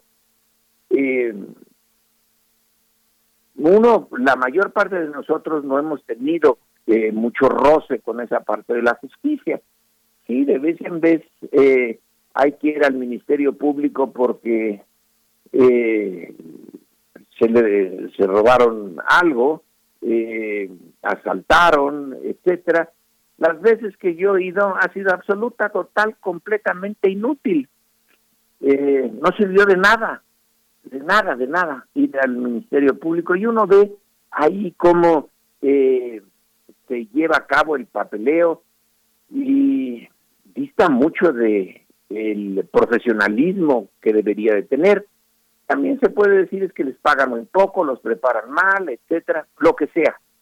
Pero este tema debe de ir más allá de que en esta ocasión la Corte diga o no diga que se invalida la prisión oficiosa, debe de ser un punto en que se decida ir a fondo en el cambio, la modernización o la eh, lo que sea con el eh, poder eh, judicial que sí con la y con eso termino la elección del 2018 pues cambió la naturaleza del poder ejecutivo cambió mucho del gobierno, pero hay una parte del gobierno que no ha cambiado.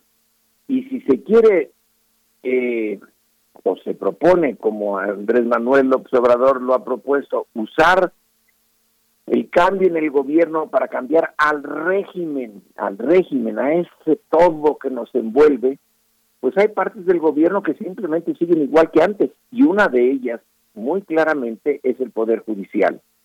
Ahí no están siguiendo la idea de un, una cuarta transformación y de un cambio de, fondo, sino navegar de muertito esperando que termine el sexenio y a ver qué pasa. Entonces, eh, ya es tiempo en este siglo XXI de que se entre a fondo a la transformación del Poder Judicial. Y este es un momento propicio. Cuando discutimos si vale la pena seguir metiendo a la cárcel a una buena cantidad de gentes que no son culpables, que no tienen forma de defenderse, que no tienen recursos, eh, o cambiar de plano el sistema y lograr que los juicios sean rápidos, que la justicia sea expedita, cosa que no lo es. Pero bueno, hay tantas cosas que eh, tenemos eh, que cambiar, algunas van más rápido que otras, esa es de las que no va rápido. Y ese es mi comentario el día de hoy. Eh, pues muchísimas gracias, Alonso Meyer. Hay quienes hemos, eh, con quienes hemos conversado a lo largo de, estas semanas y, tienen un conteo muy estricto de quienes están injustamente, pero no tienen el de eh, aquellos que sí son culpables, que los agarraron infraganti o que tienen redes criminales muy explícitas y que han salido constantemente gracias, gracias a los jueces, ¿no? a la falta de cadenas de custodia correctas de juicios, eh, de, bueno, de toda esta parte previa que se necesita para afianzar una acusación. Esta, esta, esta parte pues se tendrá que continuar indagando. ¿Tú qué piensas? No, vaya que se tiene que eh, seguir indagando. Yo creo que todos los países tienen en parte ese, ese problema. Eh, ahora tenemos a notorios mexicanos en prisiones norteamericanas y la cosa va para largo eh, para algunos de ellos. Eh, no es muy expedita tampoco la justicia ahí en un país desarrollado y con un buen sistema jurídico. El nuestro pues está peor, eh, pero es algo que venimos cargando desde hace mucho. La literatura al respecto, los novelas, cuentos de el siglo XIX, del siglo XX sobre la justicia en México, pues dan básicamente una eh, un, retrato muy negativo de nuestra justicia. Cualquier ¿qué mexicano tendrá realmente fe en que estemos dentro de un sistema de justicia adecuado? Yo creo que solamente alguien sea muy, muy ignorante, porque todos, eh, mal que bien, estamos ya socializados en la idea de que falla mucho la justicia aquí. Pues falla mucho la justicia. El doctor Lorenzo Meyer, bueno, eh, y esta polémica va a continuar. Estamos en el punto, en el punto, en el momento en el que se está discutiendo en la Corte. Yo ya me confundí mucho si la Constitución es, puede ser inconstitucional. Finalmente es lo que se va a decidir, no lo sé.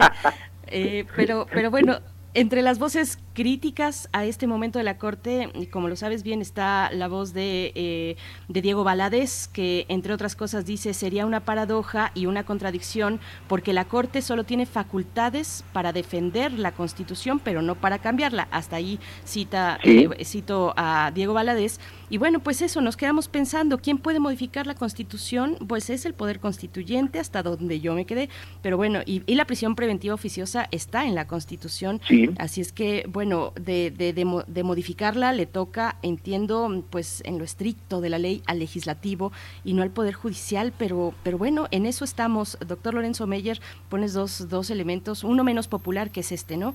Eh, sobre pues las cosas más técnicas, eh, los alcances de la Corte, pero nos vamos a quedar con estas reflexiones, eh, doctor Lorenzo. Porque el otro, que no es técnico, es algo que debemos reflexionar siempre. ¿Qué vale más dejar libre a un, correr el riesgo de dejar libre a un culpable o meter en la cárcel a un inocente? Ese es independiente de, de los tecnicismos, es algo ya muy profundo, es algo ético. Y ese también, yo a mí me parece que ese es el más interesante sin negar el, el otro, el técnico. Y está el político, el que algunos, eh, incluido Diego Valadez, mencionan sobre los usos políticos de la prisión preventiva oficiosa. Pero bueno, en todo caso la cárcel es en lo profundo, en lo profundo, pues una falla de la misma sociedad en su conjunto. Ya la hemos dado por sentado como un mal necesario, pero los resultados son desastrosos para el tejido social. Es una institución rancia eh, que poco o nada ha evolucionado desde su origen ancestral. Pero bueno, estamos en una época que no es eh, ni la ancestral ni la medieval y hay que revisar estos temas. Doctor Lorenzo Meyer, muchas gracias. Buenos días. Hasta la siguiente. Hasta, la, siguiente. Nos vamos a ir con música, Miguel Ángel. Sí, vamos a ir con música de la curaduría de Edith Zitlali y Morales y vamos hoy vamos a escuchar esta pieza que es eh, de, de, Carlos Chávez, eh, es eh, Sinfonía India, es la segunda sinfonía de Carlos Chávez escrita entre 1935 y 1936.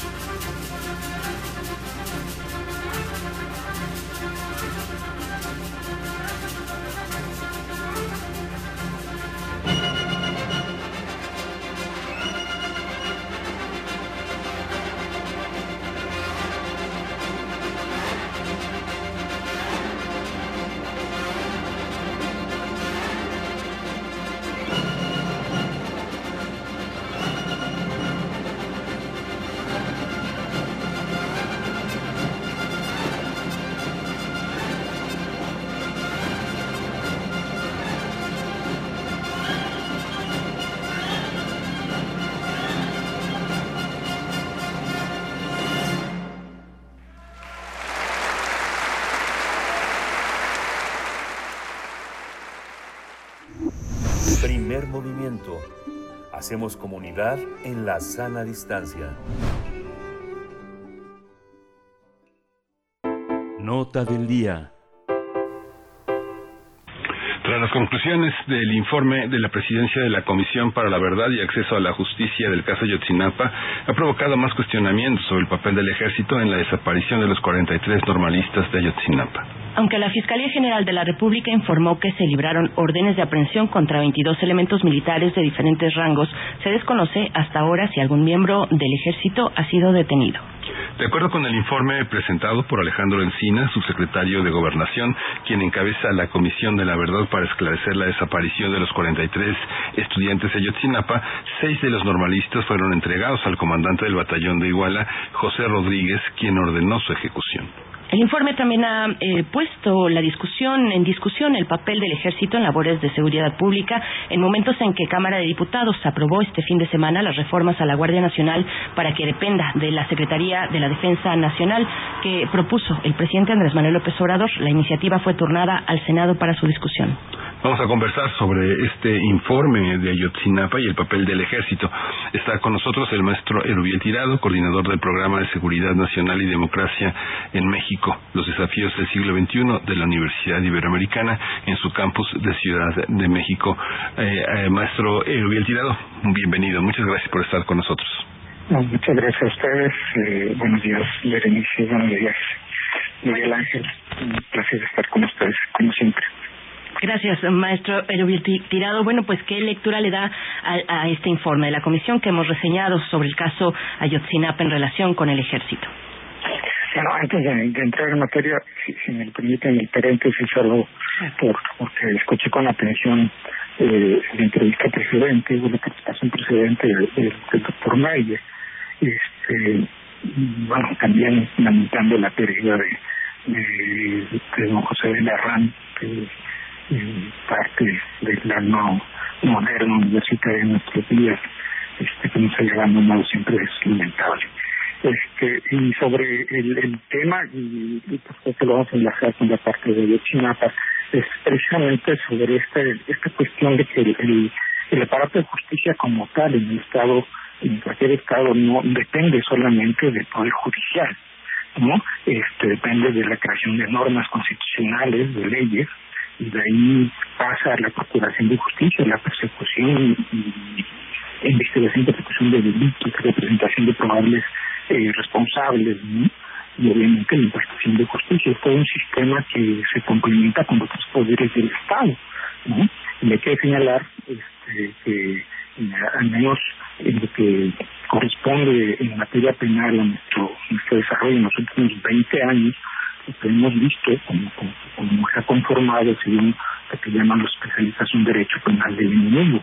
¿no? Esto viene desde Fox, ¿no? y que se ha consolidado y se, ha fortalecido inclusive en la cuarta transformación con esta ampliación de, de, de, de delitos graves en los que no participa el Poder Judicial para, para determinar la prisión preventiva oficiosa la previsión preventiva más bien.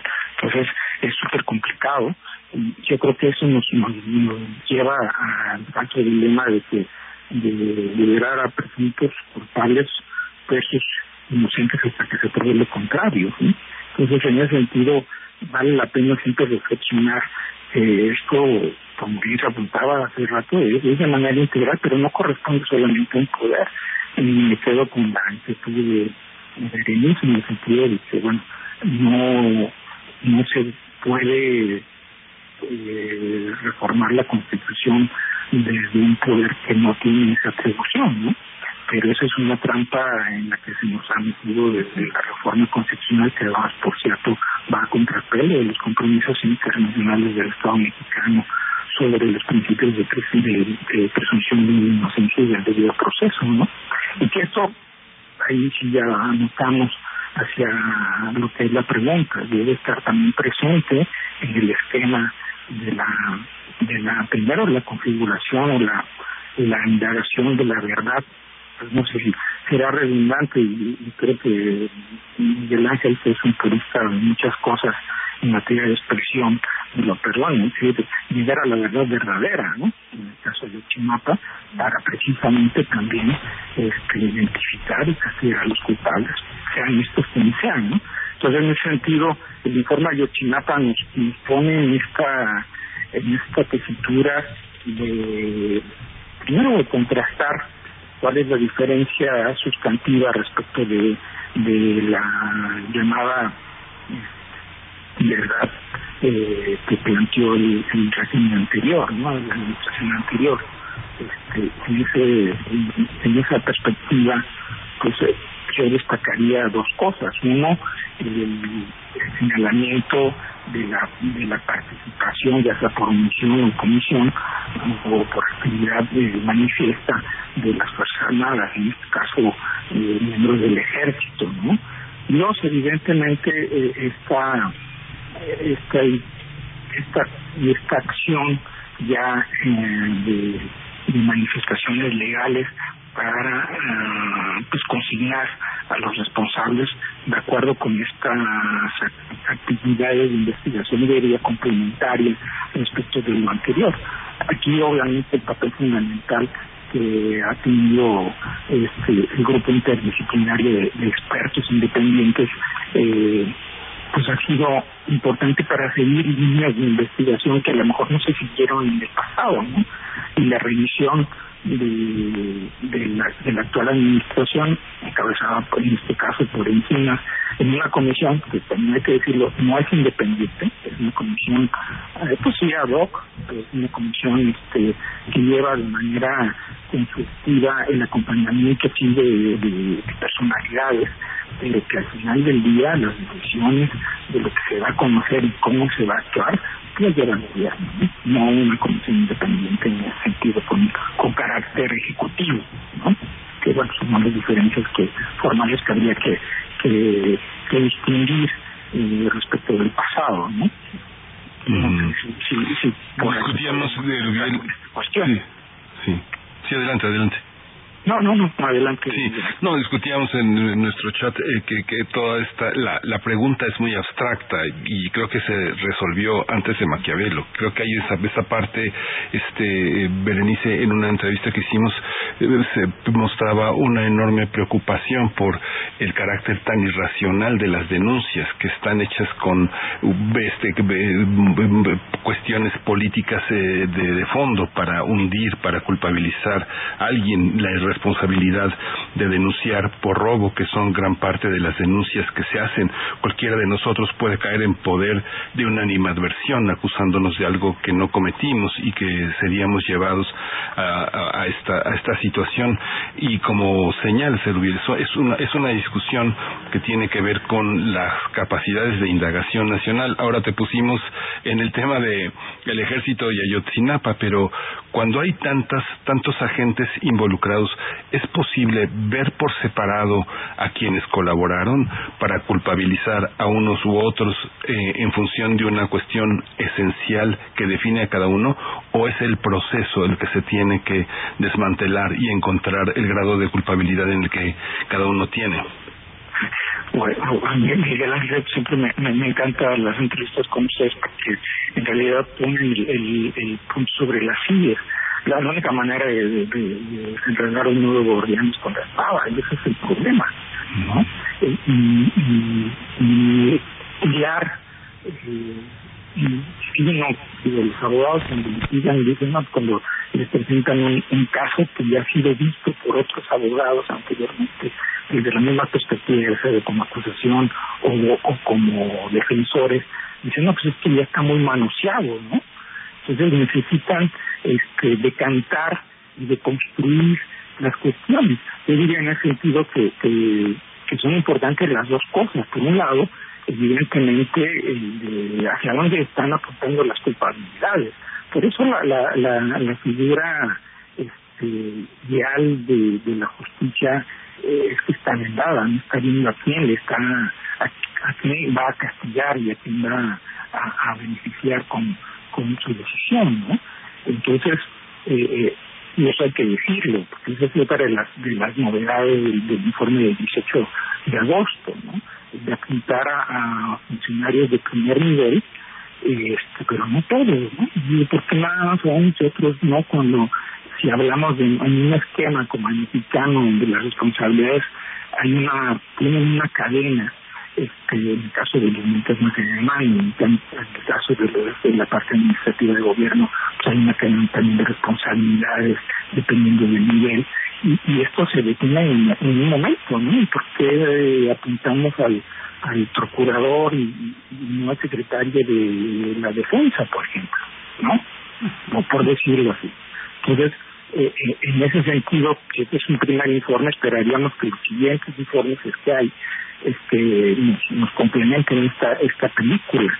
Pero hoy por hoy, lo que tenemos también es pues, este, este avance, digámoslo así, no lo quiero entrecomillar porque también sería como como despreciar el trabajo y el esfuerzo pues, de mucha gente que cree que es necesario realmente desempeñar primero la verdad y segundo deslindar las responsabilidades entonces y, ahí pues, ya podemos ver la, lectura que, es por lo que me, llaman a mí es la cuestión de, de la del ejército no porque ahí inclusive este yo lo veo de una manera irregular y estamos faltando al debido proceso en la manera en que se están este, llevando a cabo las cosas, ¿no? Independientemente de que se, se trate o no de, una de una culpabilidad o de señalamientos que se vienen haciendo de investigaciones desde el mismo año que ocurrieron los hechos, ¿no?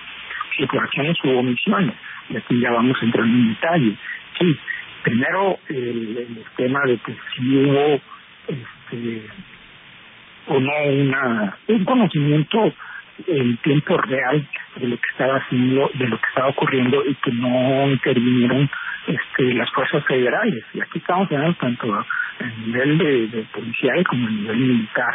En el caso de los militares hay también señalamientos expresos en cuanto al comportamiento que tuvieron interacción, incluso con los estudiantes, pero no hubo este, absolutamente una intervención y ahí sí había que diferenciar aquella postura o el señalamiento o la explicación presidencial de que ellos no están sin mayor y pueden actuar cuando hay flagrancia de delito, ¿no? Los militares también, igual que en civil, ¿eh? Este, entonces, en ese sentido, pues hay emisiones, pero hay cosas que son, son más complicadas y que están en el ambiente que no se han dilucidado. Hubo o no realmente un comportamiento que ya se había registrado en otros incidentes por parte de las Fuerzas Armadas en el que suelen eh, aislar eh, digamos el, teatro no de operaciones sino el teatro de, operación, de, los hechos en el que están ocurriendo situaciones en los que eh, es necesario intervenir para salvaguardar las vidas de la gente entonces esto aparentemente ocurrió y, no hubo tampoco intervención federal por parte del ámbito civil ¿no? Entonces, estas cuestiones no, están resueltas en, esta, en este informe o no se abordan. Entonces, hay un principio en materia de investigación en este en este ámbito que se llama el principio de exhaustividad. Si no se han agotado absolutamente todas las líneas de investigación y todas las hipótesis planteadas desde el GA, ¿no? Entonces, en ese sentido, yo creo que yo debería o podría esperar más más información para realmente tener una película completa. Y en ese sentido las autoridades también, ¿no? tanto las de procuración y de, persecución, de la procuración de justicia que investigue y persigue los delitos, como quienes van a finalmente a. El otro aspecto no menos importante, perdón, pero son, son bastante más cosas las que, las que se dejan en, el informe, que tanto las que abordan como las que no se plantean, es la cuestión de la infiltración por parte del ejército en, los movimientos sociales, en este caso en un ámbito académico estudiantil, de incluso lo que llama la atención que literalmente se deja que desaparezca o al final del día morir a uno de los elementos que estaban aportando información e inteligencia a las fuerzas armadas, al ejército en este caso. Entonces, hay muchos hilos sueltos en esto, porque no hay eh, eh, nos deja simplemente con, con un, pues un sabor de boca amargo, eh, impotencia y de frustración, en el sentido de que eh, veamos con normalidad este tipo de actividades, ¿no? tanto por actividades civiles como militares, en la infiltración en movimientos sociales, y que además al final del día, peor todavía, que eh, lo que se, la, el fin último de estas actividades no es precisamente preservar la vida de la gente, ¿no? Sino tiene otros que no están ahí muy claros. No sé si, si con esto podríamos eh, seguir abundando en el análisis. Pues muchas preguntas. Otra que, que propongo también es si, si este ejército es otro, distinto, eh, este ejército el que hoy acompaña al presidente. ¿Dónde están hoy los integrantes del ejército que participaron en Iguala? Y lo pongo en el marco de la votación en diputados para que la Guardia Nacional pasara a Sedena, porque me gustaría destacar dos diputados de la bancada de Morena se, se abstuvieron de votar. Uno de ellos, el diputado Manuel Vázquez, conocido como Omar García, Omar el 44, sobreviviente de la noche de de, Iguala. Ayer dio una entrevista eh, Omar García a los colegas de Momentum, eh, que es interesante, es interesante la entrevista, revisarla porque da las, las razones de su proceder en esa votación, las razones que justifican su, su decisión de abstenerse. Eh, bueno, no se esperaba menos, pero tampoco fue sencillo, dice él, porque pues ahora pertenece a una estructura partidista, a una bancada en, el, en, la Cámara de Diputados. Eh, pero bueno, ahí Manuel um, Vázquez reflexionaba, o Omar García eh, reflexionaba sobre, sobre el hipotético de si algún miembro de la Guardia Nacional de hoy fue parte del ejército de 2014 que, que estuvo involucrado de alguna manera en la noche de Iguala. Lo pone ahí, una, una pregunta suelta, digamos, dentro de sus preocupaciones. Dice él, yo cuando viajo a, Guerrero y necesito algún tipo de protección de escolta, bueno, estos, estos miembros de la Guardia Nacional estuvieron o no involucrados. Se hace una serie de preguntas interesantes, pero bueno, eh, ¿cómo, ¿cómo ves? ¿Cómo ves esta parte? El ejército que hoy el presidente dice es pueblo eh, uniformado. No sabemos si esos integrantes del ejército participaron o no en alguna de estas pues eh, terribles actos de violencia. ¿Cómo lo ves? Yo empezaría eh, planteándote eh, una un hecho que está documentado. cinco cinco altos mandos de la digamos, del staff o del equipo o del, de, de, cercanos al, círculo de decisión del anterior secretario de, Defensa, siguen figurando como altos mandos en la administración actual. Por ahí podemos empezar si es el mismo ejército, ¿no? Es decir, eh, hablamos muy claro, o sea, lo que hemos visto en términos de relación político-militar, no civil y militar. Esas son dos cosas diferentes. Estamos hablando de la relación de la de las digamos de los mandos militares con la con la clase política ¿no? de quienes toman las decisiones y bueno ahí uh, habría que distinguir sobre hacer hacer este tipo de decisiones pues es otra discusión veámoslo históricamente no hubo como en el caso del, régimen de Miguel Alemán, una, un recambio generacional, ya sea por este por, cuestiones este cronológicas normales o forzadas por una decisión también del, Ejecutivo, porque así está definido constitucional y legalmente el esquema eh, en México y, y en otras partes del mundo pero pero particularmente en nosotros, y eso está documentado, es decir, no un recambio de aquel de aquellos este, militares generales comunistas por otros que decían de espada virgen, ¿no? que no habían participado en la revolución. Es decir, ahí sí podríamos distinguir entre una entre un ejército y otro si se quiere ver de esta manera ver este eh, y, que obviamente no está eh, que no lo veo no, está claro eh, en las afirmaciones del presidente de la República actual. ¿no? ese es el mismo ejército. Esa es mi primera conclusión. Y, y, lo podemos documentar desde menos desde hace dos décadas, ¿no? En, en ese sentido, por eso el planteamiento en aquel este eh, otro artículo que, que venía escribiendo hace también mes pasado sobre la continuidad del proyecto transaccional y la visión institucional armada, que es precisamente y asegurar, eh, consolidar un proceso de autonomía militar que viene desde los años 90 y que obviamente tiene un seguimiento puntual en su, en su a partir de la seguridad pública. ¿no? Entonces, para mí, eso, eso tiene un pues una, una claridad lineal de que es el. ¿no?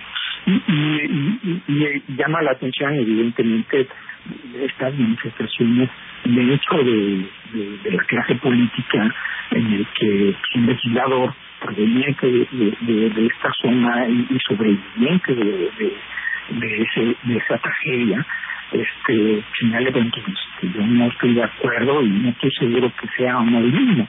Sobre el caso específico, si hay eh, miembros de asamandos eh, eh, elementos de, de tropas que se hayan pasado a la, a la Guardia Nacional, es probable que sí. Recordemos que más de 80 mil este, miembros de la Guardia Nacional terminan del ejército vía transferencia administrativa, que no se ha regularizado y que eso se va a normalizar después de, de, este término proceso legislativo actual al respecto. Pero una de las grandes este, eh, similitudes que hay entre la Guardia Nacional, que se nos dice que era así, que obviamente no lo es, este, es que coincide en su, en su identidad con las prácticas administrativas de, de las Fuerzas Armadas, que es la opacidad y la falta de transparencia, ¿no? Que eh, en ese sentido pues no lo tenemos muy claro, pues habría que preguntar sería una buena, una buena inquietud para plantear oficialmente y que se nos aclare o algo que podría investigar eh, la misma COBAG, ¿no? al frente de, del subsecretario en China. Es interesante. Sí.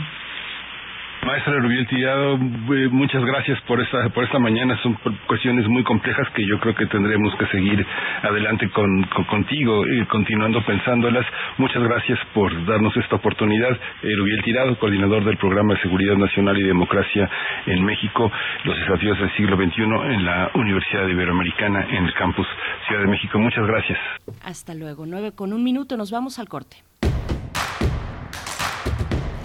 Encuentra la música de primer movimiento día a día en el Spotify de Radio UNAM y agréganos a tus favoritos.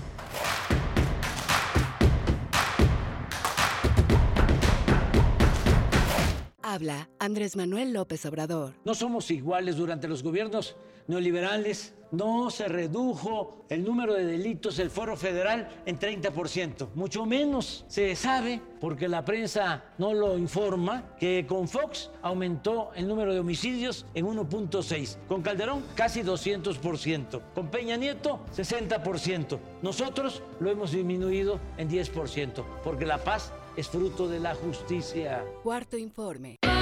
Si eres aspiracionista, si te gusta ir para adelante y ser el mejor en lo que haces. En los gobiernos del PAN hemos convertido a Querétaro en la ciudad con atención médica hasta tu casa. Además, con finanzas sanas, en Cuernavaca invertimos 132 millones de pesos en vialidades y mantuvimos a Mérida como una de las ciudades más seguras del país. Somos Acción Nacional y estamos preparados para cambiar el rumbo de México hacia el camino del bien y la libertad, unidos por un México mejor. Partido Acción Nacional. El conocimiento es incompleto si éste no se comparte.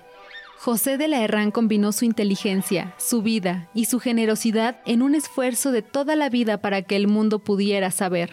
Me tocó a mí formar un gabinete de, ingeniería para el diseño del, del observatorio, que era diseñar el telescopio ópticamente y mecánicamente y diseñar el edificio donde iba a estar, en fin. Y con el doctor Sarucán estuvimos en la manufactura del Museo de Ciencias Universum, que actualmente pues ya tiene más de 20 años funcionando.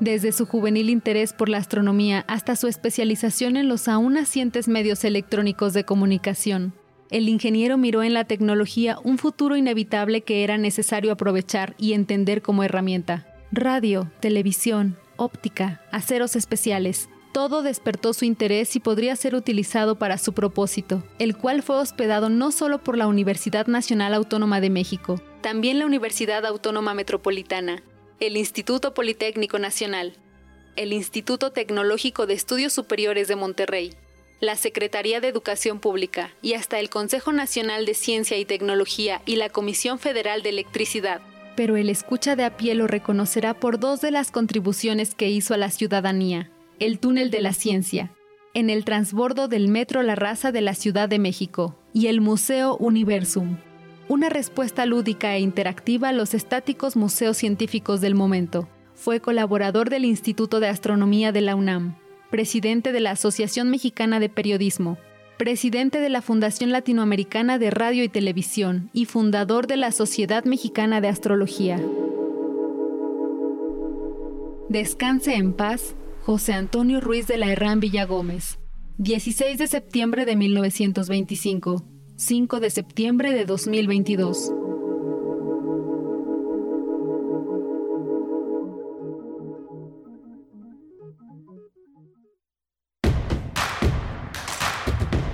Síguenos en redes sociales. Encuéntranos en Facebook como Primer Movimiento y en Twitter como arroba PMovimiento. Hagamos comunidad.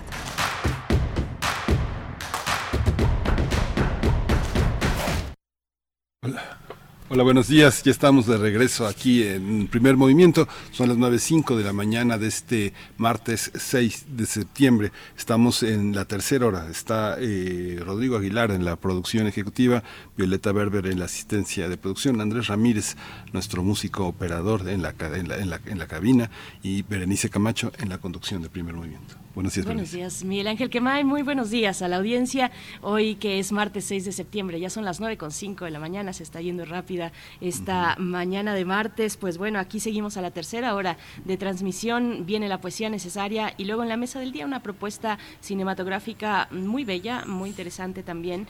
Eh, la película Finlandia, eh, que retrata la lucha de las mushes por el reconocimiento de su género, por el reconocimiento social de su género y en sus, en sus comunidades y en la sociedad en general, pues bueno, vamos a hablar de esta propuesta que será eh, proyectada el día de mañana, miércoles 7 de septiembre, en el Centro Cultural Universitario de la UNAM, en Campus CEU.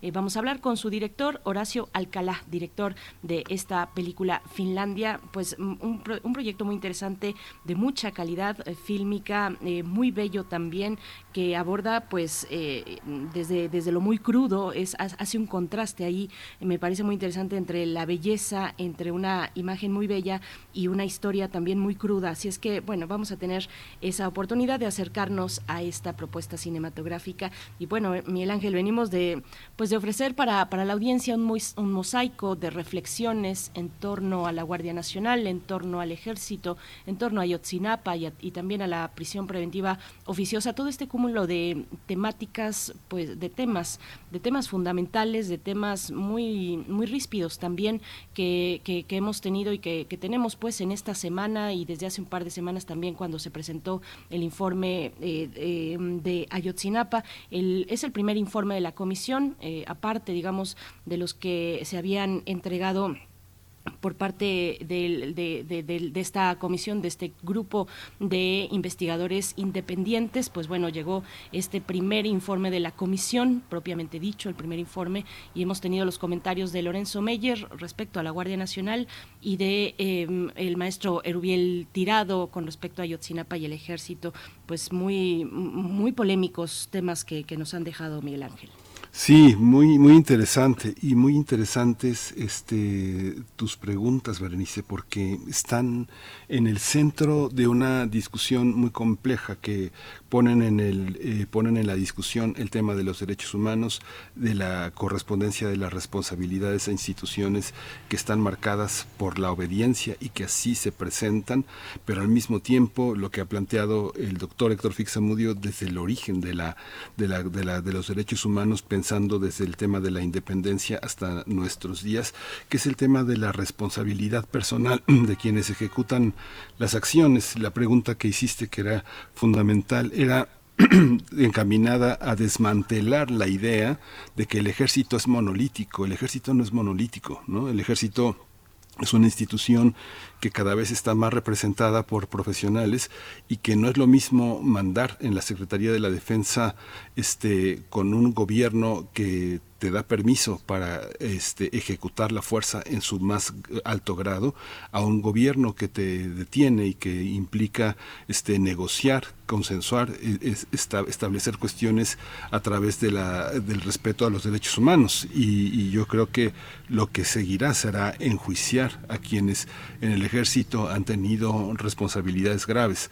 Pero de entrada, este, esta idea que planteabas con tu pregunta es romper esta idea esencial, eh, esencializante del ejército. El ejército es según quien gobierna, ¿no? El ejército es según quien gobierna, no, no y, el servicio que le ofrece a la sociedad a través de un gobierno democrático o un gobierno de impunidad, un gobierno que por abajo del agua se deshace de opositores de la misma manera que se deshace de delincuentes. A, a los dos los ejecuta. Entonces es algo muy importante de plantear y de reconocer y que Ayotzinapa quienes lo han marcado como un antes y después en la justicia mexicana, yo creo que es la posibilidad de deslindar esas responsabilidades en términos de nuestra historia, pero desde la independencia a nuestros días, de verdad, ¿no?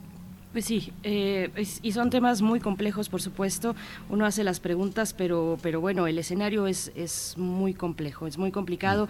Y yo creo que bueno, lo he visto, lo he visto en, en, los comentarios que se vierten en redes sociales, en los comentarios también, digamos, presenciales ahora con esta oportunidad ya de acercarnos.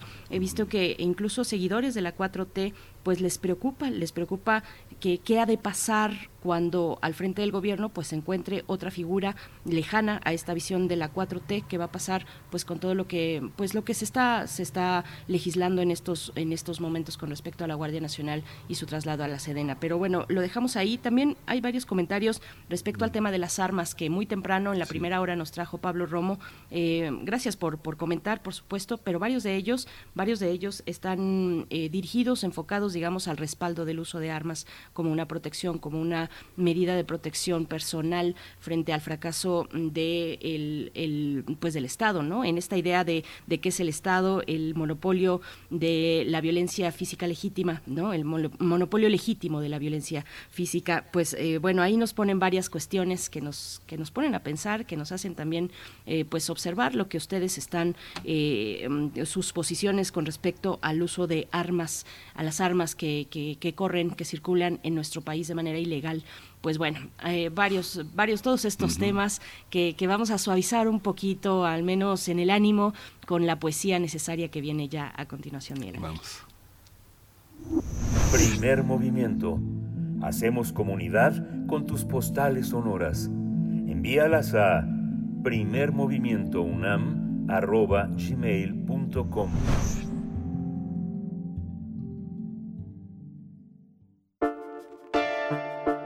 Es hora de Poesía Necesaria. Bien, la poesía de hoy es de Luis Cernuda, poeta español perteneciente a la generación del 27, luego de un caminar por varios países que incluyen Inglaterra, Estados Unidos también, se estableció en México en 1952. Ahí, pues en, ese momento se encuentra con la intelectualidad de la época. Eh, a dos años de su llegada comienza a impartir clases en la UNAM por horas, apoyado también con una beca del Colegio de México. Luis Cernuda falleció en 1963 en Ciudad de México, en la misma casa de Coyoacán que su amiga Concha Méndez le ofreció a su llegada diez años antes. Y bueno, vamos a escuchar en la voz de este poeta, de Luis Cernuda, el poema titulado Déjame esta voz. Y la música es para ambientarnos en lo que viene después de la poesía, que es esta conversación sobre la película Finlandia, la lucha de las, de las mushes por el reconocimiento de su género. Vamos, eh, les propongo escuchar en la música entonces para la poesía a la bruja de Texcoco con té de Malbón para hacer ese puente entre las, entre las distintas charlas. Así es que vamos con la poesía. Luis Cernuda en su voz. Déjame esta voz. Déjame esta voz. Déjame esta voz que tengo, lo mismo que a la pampa le dejan sus matorrales de deseo, sus ríos secos colgando de las piedras. Déjame vivir como acero mohoso sin puño, tirado en las nubes. No quiero saber de la gloria envidiosa con rabo y cuernos de ceniza. Un anillo tuve de luna tendida en la noche a comienzos de otoño. Lo vi un mendigo tan joven que sus ojos parecían dos lagos. Me ahogué en fin, amigos. Ahora duermo donde nunca despierte. No saber más de mí mismo es algo triste. Dame la guitarra para guardar las lágrimas. Thank you.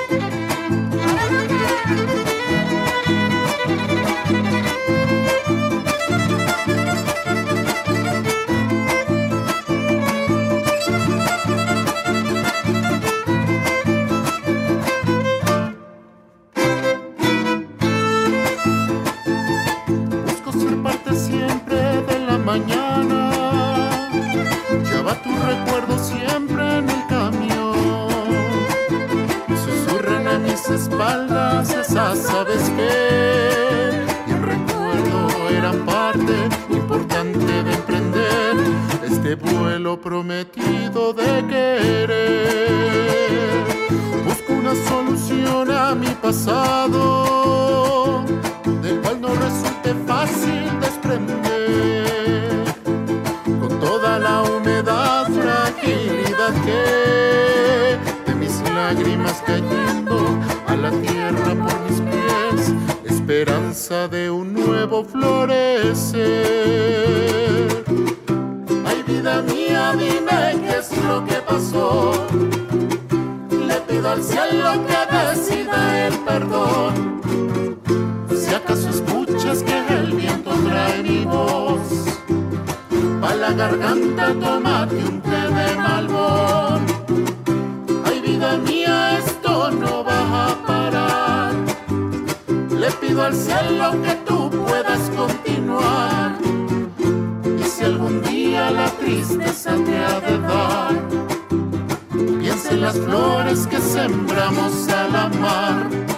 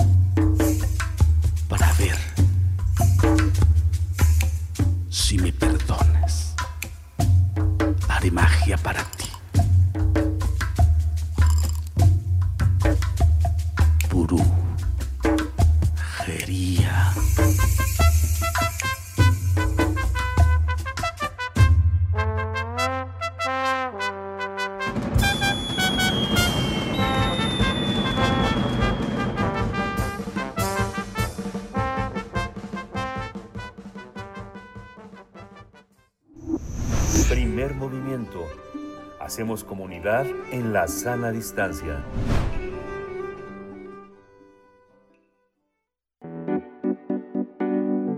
La mesa del día. El largometraje Finlandia del director Horacio Alcalá retrata una comunidad oaxaqueña que no tiene miedo de desafiar los conceptos de identidad y género con tal de defender sus pasiones y cuidar la tierra. Se trata de las Mushes. Son una comunidad unida por sus tradiciones femeninas como la cocina, la artesanía o la cultura, pero sin importar el género. La película de producción México-Española muestra que las Muches luchan por el reconocimiento de su género como un tipo más en la sociedad, mientras combaten las propias pasiones, sus traumas, sus sentimientos más ocultos.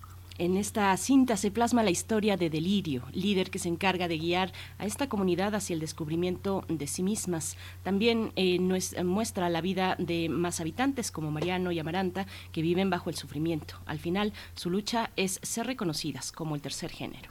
Si te interesa ver esta cinta, hay que tomar eh, nota porque se va a presentar en septiembre tanto en la sala Julio Bracho del Centro Cultural Universitario como en el Cinematógrafo del Chofo. Del Finlandia Así es, el cinematógrafo del Chopo. Y Finlandia obtuvo el premio al mejor director en Seattle International Film Festival en 2022, en este año, mientras que un año antes ganó el premio del público a la mejor película en la Outshine Film Festival y estuvo en la competencia oficial en el Festival Internacional de Cine de Guadalajara.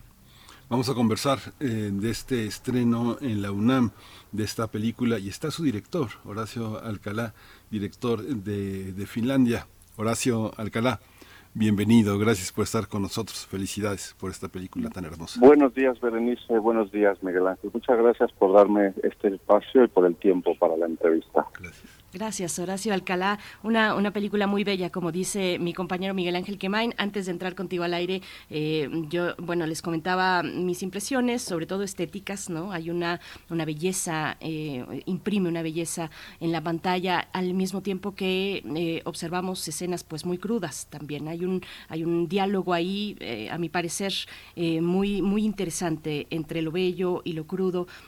¿cómo, ¿Cómo nace este proyecto? ¿Cómo, ¿Cómo fue el proceso creativo? Inicial, Horacio? Este proyecto nació hace cuatro años. Yo como mexicano tengo que asumir que no sabía de las mujeres cuando, cuando me enteré. Primero me dio vergüenza de no saber de la existencia de estos seres maravillosos y segundo me di cuenta que yo no era el único, que habíamos más. Entonces había una tarea, había que darlas a conocer, pero había que darlas a conocer bien, con la belleza que se merecen y yo quise pues endiosarlas de alguna manera, pero también mostrar su realidad.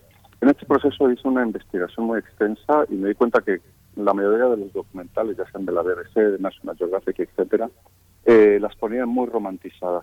Y cuando llegué a Juchitán para conocerlas antes de hacer el bien, me di cuenta que en realidad pues viven en una, en una doble moral, digamos.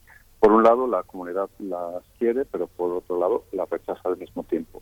Pueden vestirse como quieran, pero no tienen el derecho a amar o tener una pareja estable porque esto la, la, sociedad no se lo permite. Yo quiero plasmar todo esto dándole una visión eh, de la literatura latinoamericana que tanto me gusta, que es el realismo mágico. Por eso, además de las muches, vienen otros personajes, como es un terremoto que realmente sucedió hace algunos años.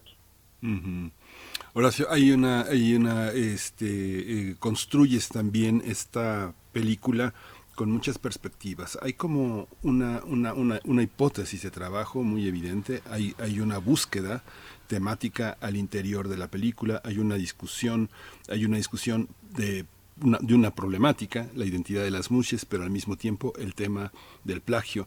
Hay también otro tema, que es el tema del temblor, y te los enumero porque coloca a la ficción y a la docuficción, que algunos llaman así, como en, una, en, un, en un filo que, hace que te obligue a proponer un lenguaje particular, muy novedoso en el manejo de la cámara, del color, de la plástica, eh, tener la posibilidad de moverte en estos dos registros, en el de la realidad y al mismo tiempo en el de la subjetividad de la ficción. Cuéntanos un poco cómo, cómo está armado, si coincides un poco con esta visión. Yo en realidad soy documentalista, eh, esta es mi primera ficción, hoy por supuesto no podía dejar pasar la oportunidad de mezclar el documental y la ficción. Y para mí era muy importante que esto tuviese una base documental porque no quería que la audiencia en el extranjero pensara que las que las muses eran personajes completamente ficticios o inventados por mí. Eso no podía ser. Entonces había que dejar muy claro que ellas existen, por esto esta base documental, más eh, mi visión o mi licencia artística para añadir otros elementos. Eh, concretamente yo conozco personas que se dedican, no al plagio, no lo voy a decir, pero su trabajo es ir por el mundo viendo qué, qué hay de moda en otros sitios para implantarlo en otros en otros mercados. Yo eh, no hago un, yo no juzgo esta situación. Yo creo que en la película el tema del, del plagio, de copiar o de traer nuevos diseños, eh, simplemente lo pongo sobre la mesa para crear un diálogo, porque para mí el cine es precisamente diálogo. El, el plagio eh, para crear un diálogo hacia afuera. Eh, qué, qué interesante esta propuesta, Horacio Alcalá. Me voy a regresar al tema de, de romantizar ciertos elementos de las culturas en general. Cuando se ven desde afuera, me llama la atención al escuchar que lo mencionas y pienso, por ejemplo, en el turismo o, o más en una especie de morbo turístico. Que, suele simplificar eh, algún elemento cultural, ¿no? O alguna, pues en este caso, un grupo eh, que se expresa culturalmente de, de- de la manera en la que se expresan las mushes. Cuéntanos, ¿qué, qué, qué pasa con este fenómeno de, de, pues, de turístico, de romantizar? ¿Cómo lo viste tú? ¿Cómo lo fuiste desmantelando? ¿Con qué te encontraste? Eh, bueno, cuando llegué a Juchitán me encontré con que la vida que se plasmaba de ellas en los documentales era solamente una parte. Y se hablaba sobre todo de su relación con la comunidad. Pero en los documentales, por ejemplo, los que yo ver, seguro que hay algunos por ahí, en los que yo vi, eh, no hablaban de sus emociones o de lo que ellas tenían que decir eh, al resto de, al resto del mundo. ¿no? Entonces eh, me inventé esta conversación entre las mushes y, y la cantera. La cantera en realidad es una cantera normal. No las mushes no van a ir a contar sus sus penas y a través de esto quería sacar ese contexto para que no se viese como un como un tema eh, turístico. ¿no? Al final sí que existe un, un turismo de morbo en, eh, en, ese, en ese lugar, eh, gente que va para, para verlas. Eh, al- en realidad al final atraen un turismo para, eh, por ejemplo, las velas. Pero para mí era, esa era otra cuestión. Yo quería ir más a fondo, quería ir eh, al fondo de, de sus sentimientos, de lo que ellas tienen que decir y darles un espacio para hablar pues de otra manera. Eh, quiero destacar que esta película no está hecha solamente con actores, hay también mushes, no solamente en la pantalla, sino detrás de la pantalla. Las mushes fueron las que hicieron todo el diseño de vestuario, obviamente, la peluquería, y por supuesto, muchísimo del trabajo que hay de arte es de las mushes. Hay un trabajo también, eh, eh, Horacio Alcalá, que verdaderamente eh, eh, me parece extraordinario la manera en la que eh, hay un gesto de enorme humildad y de reconocimiento, ¿no? Hay dos talismanes en tu película, uno es Ángeles Cruz y el otro es Noé Hernández, que hace el papel de una muche. Verdaderamente es extraordinario, porque al mismo tiempo la- el manejo que haces de los interiores es un trabajo que ha puesto de alguna manera en la tradición Ángeles Cruz, como si con sus pequeños cortos fuera como una especie de llano en llamas de Rulfo, colocando una perspectiva de largo aliento que ahora tú conquistas. E- Es muy, es muy interesante. ¿Cómo está este diálogo? Un poco que nos hables de por qué metiste Ángeles Cruz y por qué está Noé Hernández ahí y la relación que hay entre los interiores y la, y los, y la luz, que en la mayoría es exterior. Vale. Eh, la mayoría de, de la iluminación de la fotografía es luz natural, excepto las partes rodadas en, Madrid, es donde hemos utilizado literalmente focos, el resto es luz natural. Y el director de fotografía y yo nos bajamos en la pintura flamenca del pintor eh, Ferner para trabajar con la dirección de la luz. Eh, el trabajo con Noé Hernández para mí era muy interesante porque él casi siempre ha hecho eh, personajes de malo, ¿no? Y en, en esto para, para nosotros era una aventura, meternos en otro registro para él.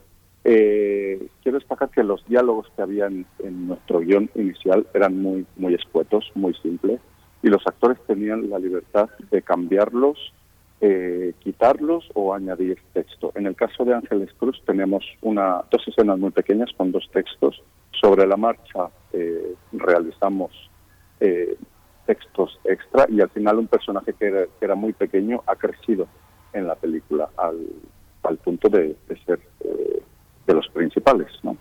Y para mí era muy importante trabajar con estas dos figuras eh, como un ejercicio artístico para aprender de ellos. Es, es, una película donde el color, mencionaba mi compañero Miguel Ángel hace un momento, el color, el color tiene un lugar eh, importante. El color de Juchitán, además, porque dialoga con el espectador, Horacio Alcalá. Eh, ¿cómo, ¿Cómo fue para ti? ¿Qué, qué, qué aprendizajes te llevas como, como creador, como documentalista, como cineasta del trabajo de arte eh, en conjunto con las muchas que participaron en, en, en él? Yo aprendí que tenía que ser muy respetuoso con todos los temas, desde la música hasta el color. Y en el tema de la música quería, quería trabajar con músicos locales.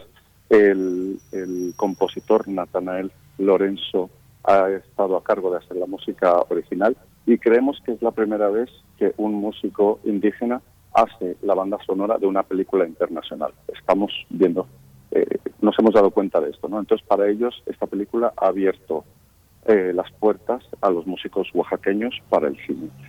Eh, por otro lado, el color, había que ser muy respetuoso. Los colores que vemos en la película son así. No hemos añadido ni hemos quitado color, simplemente hemos respetado tal y como son los colores en Cuchitán.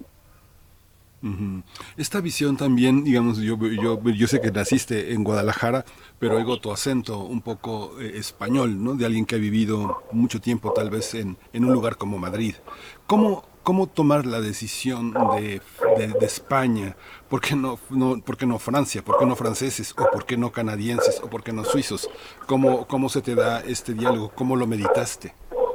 Eh, principal, bueno, yo tengo 44 años, llevo 24 eh, en España, digamos que la mitad de mi vida ha pasado, eh, bueno, solo en Madrid, he vivido en 12 países en estos últimos 24 años. Uh -huh. Y al ser una coproducción España y México, eh, necesitábamos los recursos españoles, sobre todo de talento, para que la película fuese reconocida como una coproducción y sobre todo eh, que yo ya había conocido a, Andrea Guas y quería que hiciese este, este papel. La historia de, de, Andrea, el personaje de Marta, se incluyó en el guion eh, en los últimos minutos, porque yo me di cuenta que hacía falta una introducción o un punto de un punto problemático para resolver toda la situación de la película. Por eso añadimos esta historia del, del plagio. Y para mí esta historia del plagio es la más documental de todas. Uh -huh. Uh -huh. Eh, eh, bueno, esta película Finlandia ha ya girado en festivales internacionales, ha ganado premios, como lo hemos dicho en la introducción. Eh, ¿Cómo ha sido, Horacio, esa experiencia? ¿Cómo recibe, cómo recibe desde afuera eh, el público, la crítica, una visión documental no, pues no romantizada sobre las mushes? Cuéntanos cómo, cómo ha sido esta experiencia para ti, para pues, el equipo. En muchos festivales viene gente a ver la película porque creen que van a ver paisajes finlandeses cuando se encuentran que es una historia sobre Oaxaca y sobre todo que no sabían de las mushes. La gente sale eh, maravillada. Hemos estado en España con 10, con, eh, estuvimos 10 semanas consecutivas con salas llenas. Llevamos más de 25 festivales internacionales, vienen otros 25. Vamos a estrenar muy pronto en Israel y Alemania y no paramos de recibir eh, mensajes de la gente diciéndonos sobre todo lo que esta película les ha removido. A mí me parece interesante cómo una, peli cómo una historia de Oaxaca puede remover cosas, por ejemplo, a los australianos. Que al final, eh, será que tenemos mucho en común, ¿no? Uh -huh. Aquí hay una, eh, bueno, lo que te quería preguntar también, bueno, es cómo, cómo, cómo se logra hacer algo tan mexicano estando tanto tiempo fuera y cómo se logra también entrar a un país que del que se ha estado tanto tiempo lejos sin esa soberbia de decir cómo se hacen las cosas y conquistar la confianza de todo un de todo de todo un entorno tan poderoso y al mismo tiempo tan orgulloso como es este entorno Mushe. Lo que se ve en tu película es confianza, confianza de quienes están ahí en la dirección y, el, y, y de parte del director, mucha humildad. ¿Cómo se logra ser tan mexicano desde lejos? Yo creo que esto se debe a mi familia. Mi familia es, eh, son agricultores y me han enseñado a tener raíces y alas. Esto me ha permitido aprender de otras culturas, pero sobre todo, sobre todo, me ha ayudado a valorar eh, mi cultura. no estoy tan distante porque finalmente yo vengo dos veces al año, mi familia sigue viviendo en Jalisco, no me separo de ellos. De hecho, eh, gran parte de mi familia salen en la película, me ayudaron como, como personajes extra. Eh, y la, la, película, durante estos cuatro años estuve más tiempo en México que en, que en España. Al final, a mí me enriquece ser... Yo, yo digo que soy un director del océano, porque estoy en medio de los dos continentes. Y me imagino que vuelves con otros ojos también en cada viaje eh, de vuelta a México. Pero bueno, y, volviendo a, la cuestión pues de, del guion, de las decisiones, eh, esta, esta, este mm, pues este inicio, eh, partir de un temblor, eh, ¿cuál fue cuál fue el motivo detrás de, de esta decisión? Uno al principio como espectador no identifica bien a bien de qué va y sin embargo se siente atraído, intrigado con ese inicio y después explota en color eh, toda, eh, toda la película. Eh, cuéntanos de, la decisión de, partir por ahí, por un temblor, por un, por un sismo que, que ha marcado pues a la región, por supuesto, del Istmo. Yo creo mucho en la, en la comunicación con la madre naturaleza y quería traer esta idea de la comunicación con la naturaleza en la película. Por eso quería crear un diálogo. Estuve viendo muchísimas maneras. Al final pensé que lo mejor era que directamente las musis eh, hablaran a la, a la cantera. Eh, yo soy un fanático, bueno, fanático, un seguidor de las medicinas tradicionales. Yo creo que esto me ha ayudado a entender, eh, a entender, a escuchar la naturaleza, pero también a, a la gente que, que, me rodea. Y quería unir este diálogo y mostrarlo. Hay otro elemento que, que traigo en la película que es la sanación a través de cantos guturales. ¿no? Cuando empieza la película Delirio, está sanando a Amaranta con unos cantos eh, en el cuello. Esto en realidad tampoco pasa en Oaxaca, es una licencia artística mía. En realidad es una técnica, eh, una técnica de sanación de Mongolia. Esto, pues, a través de los viajes y de conocer a otras personas, me ha enriquecido para traer nuevos elementos a mi, a mi trabajo. Fíjate, Horacio, que durante la pandemia, lo, voy a decir de esta manera que es un poco ruda, pero veía alemanes, eh, franceses, españoles lloriqueando a los productores, a los, de los dueños del gran cine comercial que perdían millones de euros cada minuto, ¿no? Por culpa de la pandemia.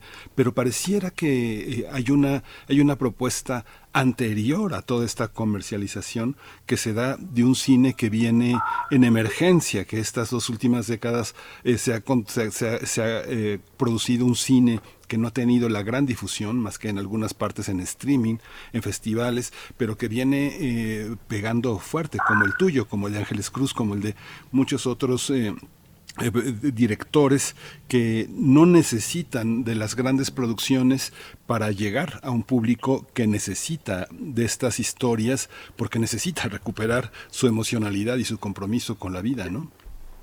Podría ser que la pandemia nos, nos dio tiempo para ver mucho cine, finalmente. Finalmente nos hemos dado horas para apreciar las películas. Podrá ser esto que ahora nos ha dicho, bueno, queremos ver otro tipo de cine. ¿Qué es lo que hay por ahí? Vamos a, explorar. No lo sé, yo creo que todavía no sé qué es lo que está pasando, pero sí estoy viendo con mis compañeros, por ejemplo con Ángeles Cruz y Noé, pues todo el éxito que están teniendo ahora, que están nominados a, ocho Arieles, y películas de otros compañeros que están teniendo mucho éxito y que no nos lo esperábamos. A nosotros eh, la pandemia nos partió el rodaje y tuvimos que aguantar hasta que hasta que pasó para sacar la película, pero la película sobrevivió a la pandemia. No sé cómo, será que los dioses se han bendecido, pero hemos salido adelante. Pues Erubiel Tirado y se presenta a partir de mañana, todo el fin de semana y el próximo miércoles también y el sábado, eh, miércoles 14, sábado 17 y a partir de mañana hasta el domingo se presenta en la UNAM. Eh, ¿Cómo ha sido recibida por el pueblo por el público mexicano? Ya estuvo también en la competencia oficial del Festival Internacional de Cine en Guadalajara. Cuéntanos un poco de las expectativas de que se presente acá en un espacio como este con un público eh, pues tan específico, el, que asiste a las actividades culturales de la UNAM. ¿cómo, cómo, lo, ¿Cómo lo ves? ¿Cómo te sientes al respecto? ¿Cómo ha reaccionado el público? Al presentarlo en Guadalajara, por supuesto, ha sido mi gente que ha ido a verla, ha tenido muy buena crítica. No sé cómo será la recepción mañana, eh, digamos que la crítica o la prensa lo dirá al siguiente día, el jueves, pero estamos teniendo muy buena respuesta. eh, de la gente porque nos están enviando mensajes para acudir al estreno. Hay que decir que el estreno es entrada libre mañana a las siete y media en la sala eh, en la sala Bracho de la de la Filmoteca de la UNAM en el Centro Cultural. Eh, no sé no sé qué decirte de cómo se lo van a tomar. Yo espero que muy bien porque yo sé que, que la gente en México me va a apoyar y va a darse cuenta que está hecha sobre todo con mucho cariño y con las tripas. Hay una cosa, ahora sí también, no sé, pienso, pienso si, no sé si fuera finlandés o que fuera noruego, lugares donde no, pues no tiembla, no tiembla mucho, pero el, realmente el terremoto, el, el sismo, eh, como se ve en tomas tan cerradas, en close-ups, en un trabajo, hay una realidad que se hace migajas y un pueblo que las reconstruye. En el fondo también está esa metáfora de la capacidad de una cultura de, rehacerse a sí misma, ¿no? de levantarse de las ruinas. Un poco que nos contaras un poco cómo ves el temblor y cómo lo ve la gente, cómo, cómo al filmar nuevamente tiene la posibilidad de verse en un espejo, el espejo del cine. Eh, nosotros no hemos podido rodar en Juchitán justamente porque las localizaciones no estaban aptas a raíz del, del terremoto Tuvimos que rodar en 11 localizaciones diferentes para recrear un poco Juchitán. Entonces, eh, esta película no solamente se va a presentar en la Filmoteca, el 17 de septiembre se estrena en Oaxaca, en, Oaxaca, en la ciudad de, en, la comunidad de Nejapa de Madero. Asistirán mil personas, entre ellas la mitad serán mushe, todas las mushes que han participado en la película también.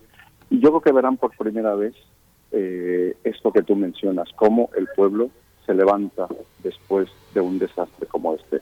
En nuestro caso en Finlandia, la película eh, El terremoto, mm, por supuesto, trae desastre, pero también el terremoto da una oportunidad a nuestros personajes de empezar de nuevo. Por lo tanto, es un terremoto eh, sanador o catártico, podríamos decir. Eh, Horacio, a, mí me interesa también saber un poco que nos cuentes de lo que a ti te ha transmitido el, el, el elenco eh, particularmente de las mushes y de quienes no son actores o actrices profesionales. ¿Cómo ha sido esta experiencia? ¿Qué te han comunicado? ¿Qué, ha significado pues verse en una pantalla, en una proyección, saber que va a girar eh, pues en, Oaxaca misma eh, esta, esta propuesta cinematográfica? ¿Qué nos puedes contar? Lo primero que yo aprendí, por ejemplo, de Estrella, que estuvo con nosotros todo el rodaje, Estrella Vázquez, que la conocen porque ha sido portada eh, del Vogue y, y Vogue Reino Unido y, Vogue Latinoamérica.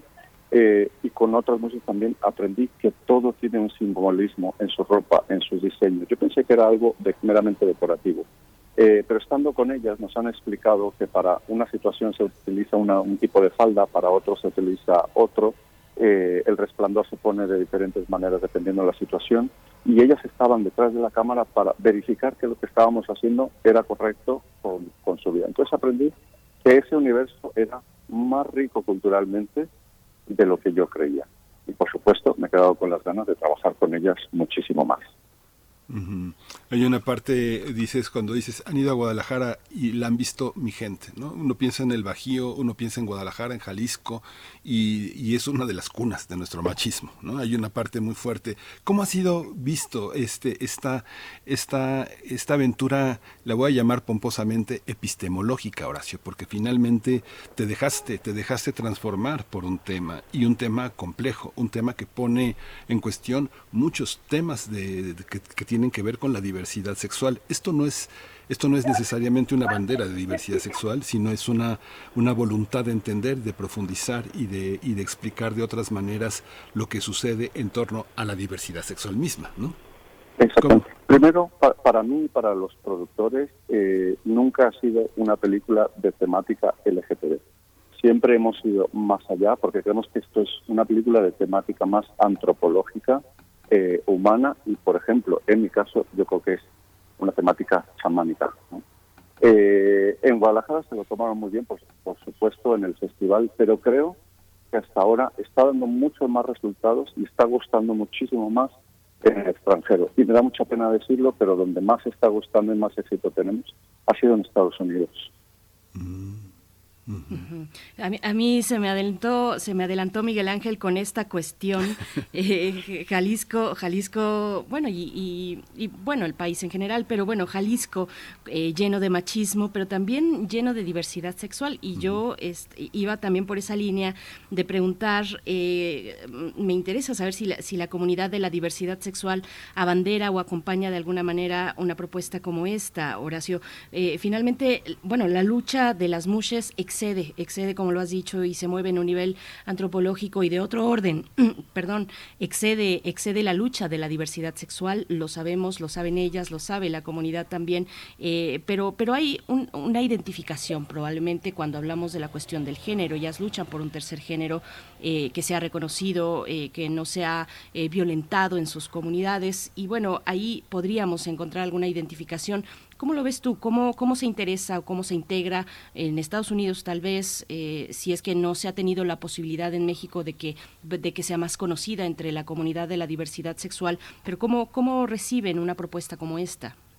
No, la comunidad se lo, ha, eh, se lo ha tomado muy bien, la han recibido con mucho cariño y, por ejemplo, el Festival de Cine Queer en Monterrey nos ha invitado. Hemos tenido también ahí dos proyecciones. Fue la película más vista del, del festival con muy buenas reacciones podríamos decir que Monterrey es mucho más machista que Jalisco, eso no lo sé, eh, pero está teniendo muy muy buena respuesta. Y son sobre todo eh, es sobre todo la comunidad LGTB que está apoyando esta película, es donde más apoyo tenemos. Esta, también esta, esta, esta visión, Horacio, que me imagino que no está, no está en la película estrictamente, pero te lo pregunto porque pienso que debió haber sido alguna de las decisiones fuertes, porque eh, cuando te preguntaba mi compañera Berenice de la dificultad de no tener uh, un actor profesional, sino tomar a propias personas de la comunidad y pedirles que escenifiquen su intimidad, su, que tengan la confianza frente a la cámara y frente al director de, de, realizar su propia subjetividad, es, es un tema muy complejo. Pero la pregunta es esta oración, eh, el amor, las pasiones, el enamoramiento. Muchas personas, no solo muchas, deciden quedarse a cuidar a sus padres, quedarse a cuidar a un enfermo, quedarse a cuidar a sus hijos y sacrificar todo el componente sexual que exige tiempo, las relaciones amorosas que exigen tiempo y que problematizan la vida. ¿Cómo fue esta, estas decisiones alrededor? Cuando tú entraste en el tema, cuando fuiste a, a compenetrarte de la comunidad, este tipo de decisiones para el documentalista, para el director, ¿cómo fueron? Eh, antes de empezar con el guion, pasamos mucho tiempo en Juchitán con las muses empapándonos. Grabamos muchísimas entrevistas a todas las muses que, pudimos y que quisieron participar. Y yo pensé que iba a ser más difícil entablar una conversación con ellas, pero en realidad eh, se han abierto desde, desde el primer momento y nos han facilitado muchísimas, muchísimas cosas. Eh, después eh, Noé y Eric y también Poatli, los tres, en diferentes momentos pasaron tiempo con ellas en, Juchitán y simplemente tuvieron la oportunidad de compartir estas cosas personales. Muchas de las cosas personales de las mujeres que hay, por ejemplo, el tema sexual, etcétera, los pequeños fragmentos que están en la película han sido traídos por los actores que decidieron darle ese contexto, porque no todo estaba en el guion. Podemos decir que empezamos con, un guion escrito que cambió radicalmente durante el rodaje porque era necesario adaptarnos a la realidad de las muses y por supuesto en el montaje hemos tenido un guion completamente diferente. El Finlandia que se ve ahora en la pantalla no es la Finlandia que estaba en papel. Eh, y bueno, sabemos que, las mujeres tienen una función social, como lo ha dicho Miguel Ángel, muchas veces realizando, por ejemplo, trabajos de cuidado, acompañando a sus padres en, la vejez, eh, acompañando, haciendo una función social en la familia y en la comunidad. Pero ¿qué otros, qué otros horizontes pudiste descubrir, Horacio? ¿Qué perspectivas de futuro hay en una comunidad como esta, las mujeres, que están, eh, solemos romantizar, por poner el paréntesis, romantizar a las comunidades indígenas, a las comunidades originarias, pensar que viven pues arraigadas únicamente en el pasado, pero no, hay mucha expectativa de futuro. ¿Cómo, cómo se ve? ¿Cómo se ve en el caso de las mujeres? ¿Qué pudiste detectar tú, Horacio? Mira, yo, no soy experto en muses, pero yo tengo la sensación que son el pilar económico eh, en Juchitán. No sé por qué, pero tengo la impresión que ese 16% de, personas que son muchas son las que llevan las riendas de, casi todo, porque es lo que lo que yo viví. Íbamos a un banco y había una el restaurante estaba regido por muses y manejaban un taxi hasta hacían la peluquería. Estaban en toda la comunidad, eh, al mismo tiempo que las veíamos muy muy inmersas, muy aceptadas por este por esta cuestión eh, económica, ya en el, en a nivel eh, de amoríos, pues no se les permitía o no era aceptado. Es que así las defines como una orquesta eh, de la polifonía de la identidad, es algo muy interesante. Pues, bueno, y como una familia también, como una familia, porque se, se ayudan unas a otras la solidaridad y las redes. Pues ya llegamos al final de nuestra conversación, Horacio, te, te, agradecemos mucho. Algo que nos quieras eh, compartir. Finalmente, el, eres, un hombre, eres un hombre joven, un artista joven, esta manera de aventurarte eh, en, en el descubrimiento de una identidad genera una manera, una manera de filmar, una manera de, una manera de pensar, descubrir y no dar por entendido nada. ¿Cómo, cómo, cómo se perfila, cómo perfila esta película tu futuro. ¿Tú puedes ver tu futuro en esta bola de cristal que es eh, Finlandia? Eh, yo creo que a través de esta bola de cristal sí que puedo ver otros proyectos. De hecho, ya estamos eh, con, Ángeles Cruz desarrollando la próxima película que se llama Sobre las olas, donde Ángeles Cruz, Cruz es el papel principal, también con Paul Jiménez. Y yo lo que quiero decirle al público es que tienen que recordar que a final de cuentas lo que van a ver es una ficción y a final de cuentas es la visión del director. Puede que las músicas sean así, puede que no, esa ya es otra cuestión. Pero todo está visto a través del cristal de mis ojos que han viajado durante 25 años. Pues te agradecemos esta conversación, Horacio Alcalá, director de Finlandia, documentalista. Recuerden, el estreno en la UNAM es el día de mañana, miércoles 7 de septiembre, la sala Julio Bracho del Centro Cultural Universitario en CEU. Y eh, bueno, estará ahí parte del elenco, también estarás tú, Horacio Alcalá, el director. Así eh, la entrada es libre, el cupo es limitado, las funciones inician mañana y hasta el domingo 11 y después el miércoles 14 y sábado 17 para esta jornada en Ciudad Universitaria. ¿Cierto? Cierto es.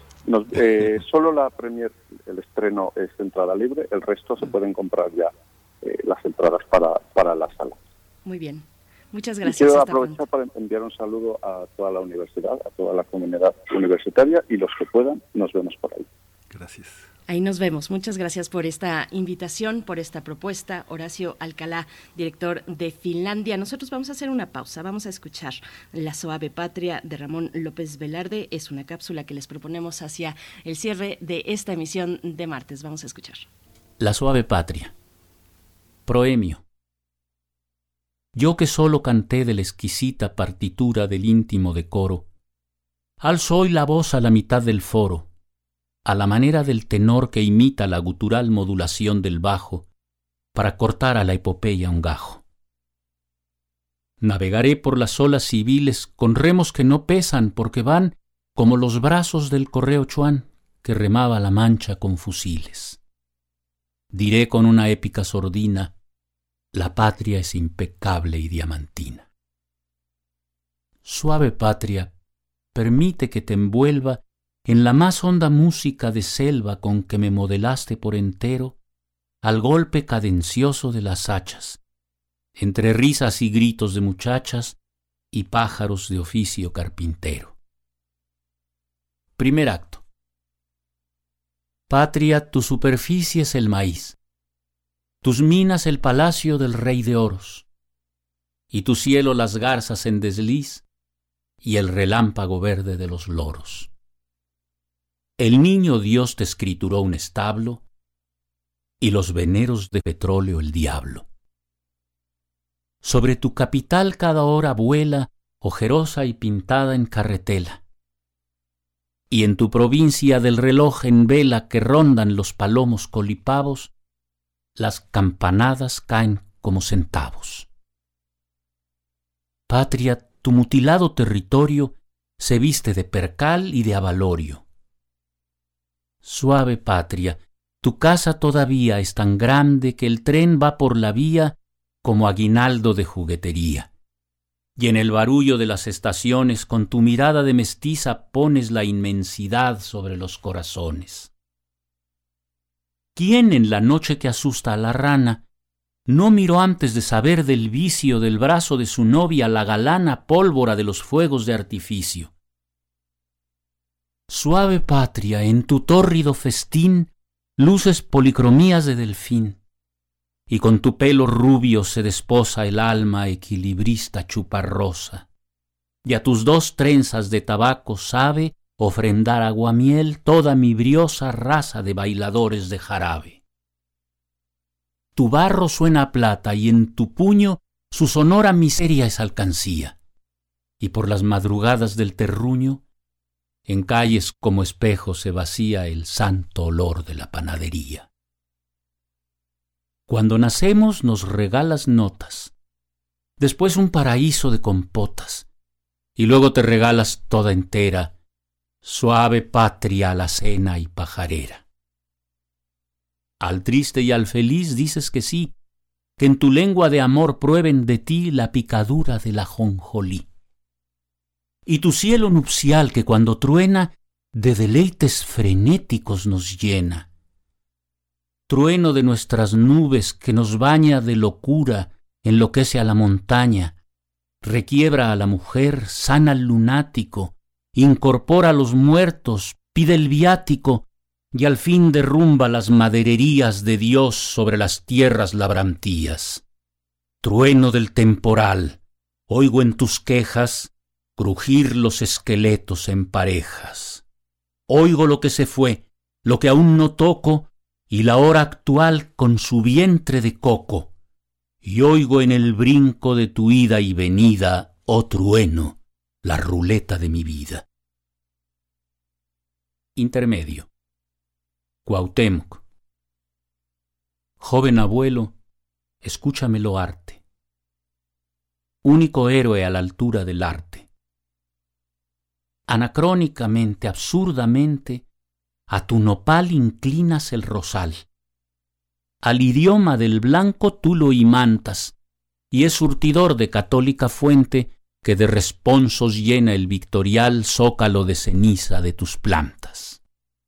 No como a César el rubor patricio te cubre el rostro en medio del suplicio, tu cabeza desnuda se nos queda hemisféricamente de moneda moneda espiritual en que se fragua todo lo que sufriste, la piragua prisionera, el azoro de tus crías, el sollozar de tus mitologías, la malinche, los ídolos sanado, y por encima haberte desatado del pecho curvo de la emperatriz, como del pecho de una codorniz.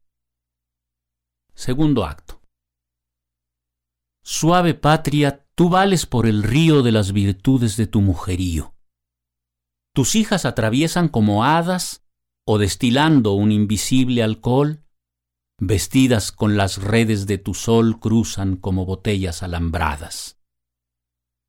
Suave patria, te amo no cual mito, sino por tu verdad de pan bendito, como a niña que asoma por la reja, con la blusa corrida hasta la oreja y la falda bajada hasta el huesito.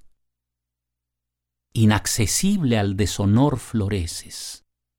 Creeré en ti mientras una mexicana en su tapa lo lleve los dobleces de la tienda a las seis de la mañana y al estrenar su lujo quede lleno el país del aroma del estreno. Como la sota moza, patria mía, en piso de metal vives al día de milagro como la lotería tu imagen el Palacio Nacional, con tu misma grandeza y con tu igual estatura de niño y de dedal. Te dará frente al hambre y al obús un higo San Felipe de Jesús. Suave patria vendedora de chía, quiero raptarte en la cuaresma opaca, sobre un garañón y con matraca y entre los tiros de la policía. Tus entrañas no niegan un asilo para el ave que el párvulo sepulta en una caja de carretes de hilo. Y nuestra juventud llorando oculta dentro de ti el cadáver hecho poma de aves que hablan nuestro mismo idioma. si me ahogo en tus julios, a mí baja desde el vergel de tu peinado denso, frescura de rebozo y de tinaja. Y si tirito, dejas que me arrope en tu respiración azul de incienso y en tus carnosos labios de rompope. Por tu balcón de palmas bendecidas el domingo de ramos yo desfilo lleno de sombra porque tú trepidas.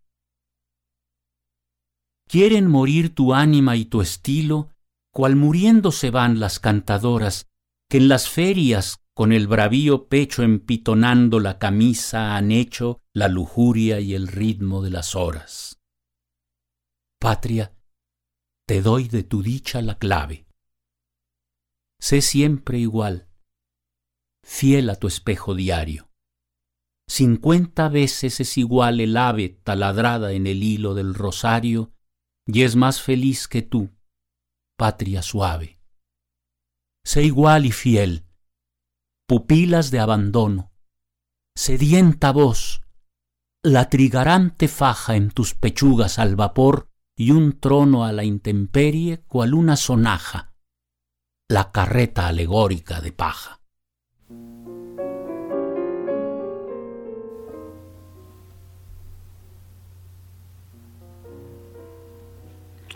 Qué maravilla, qué buena lectura, Alejandro Aura. Muchas gracias.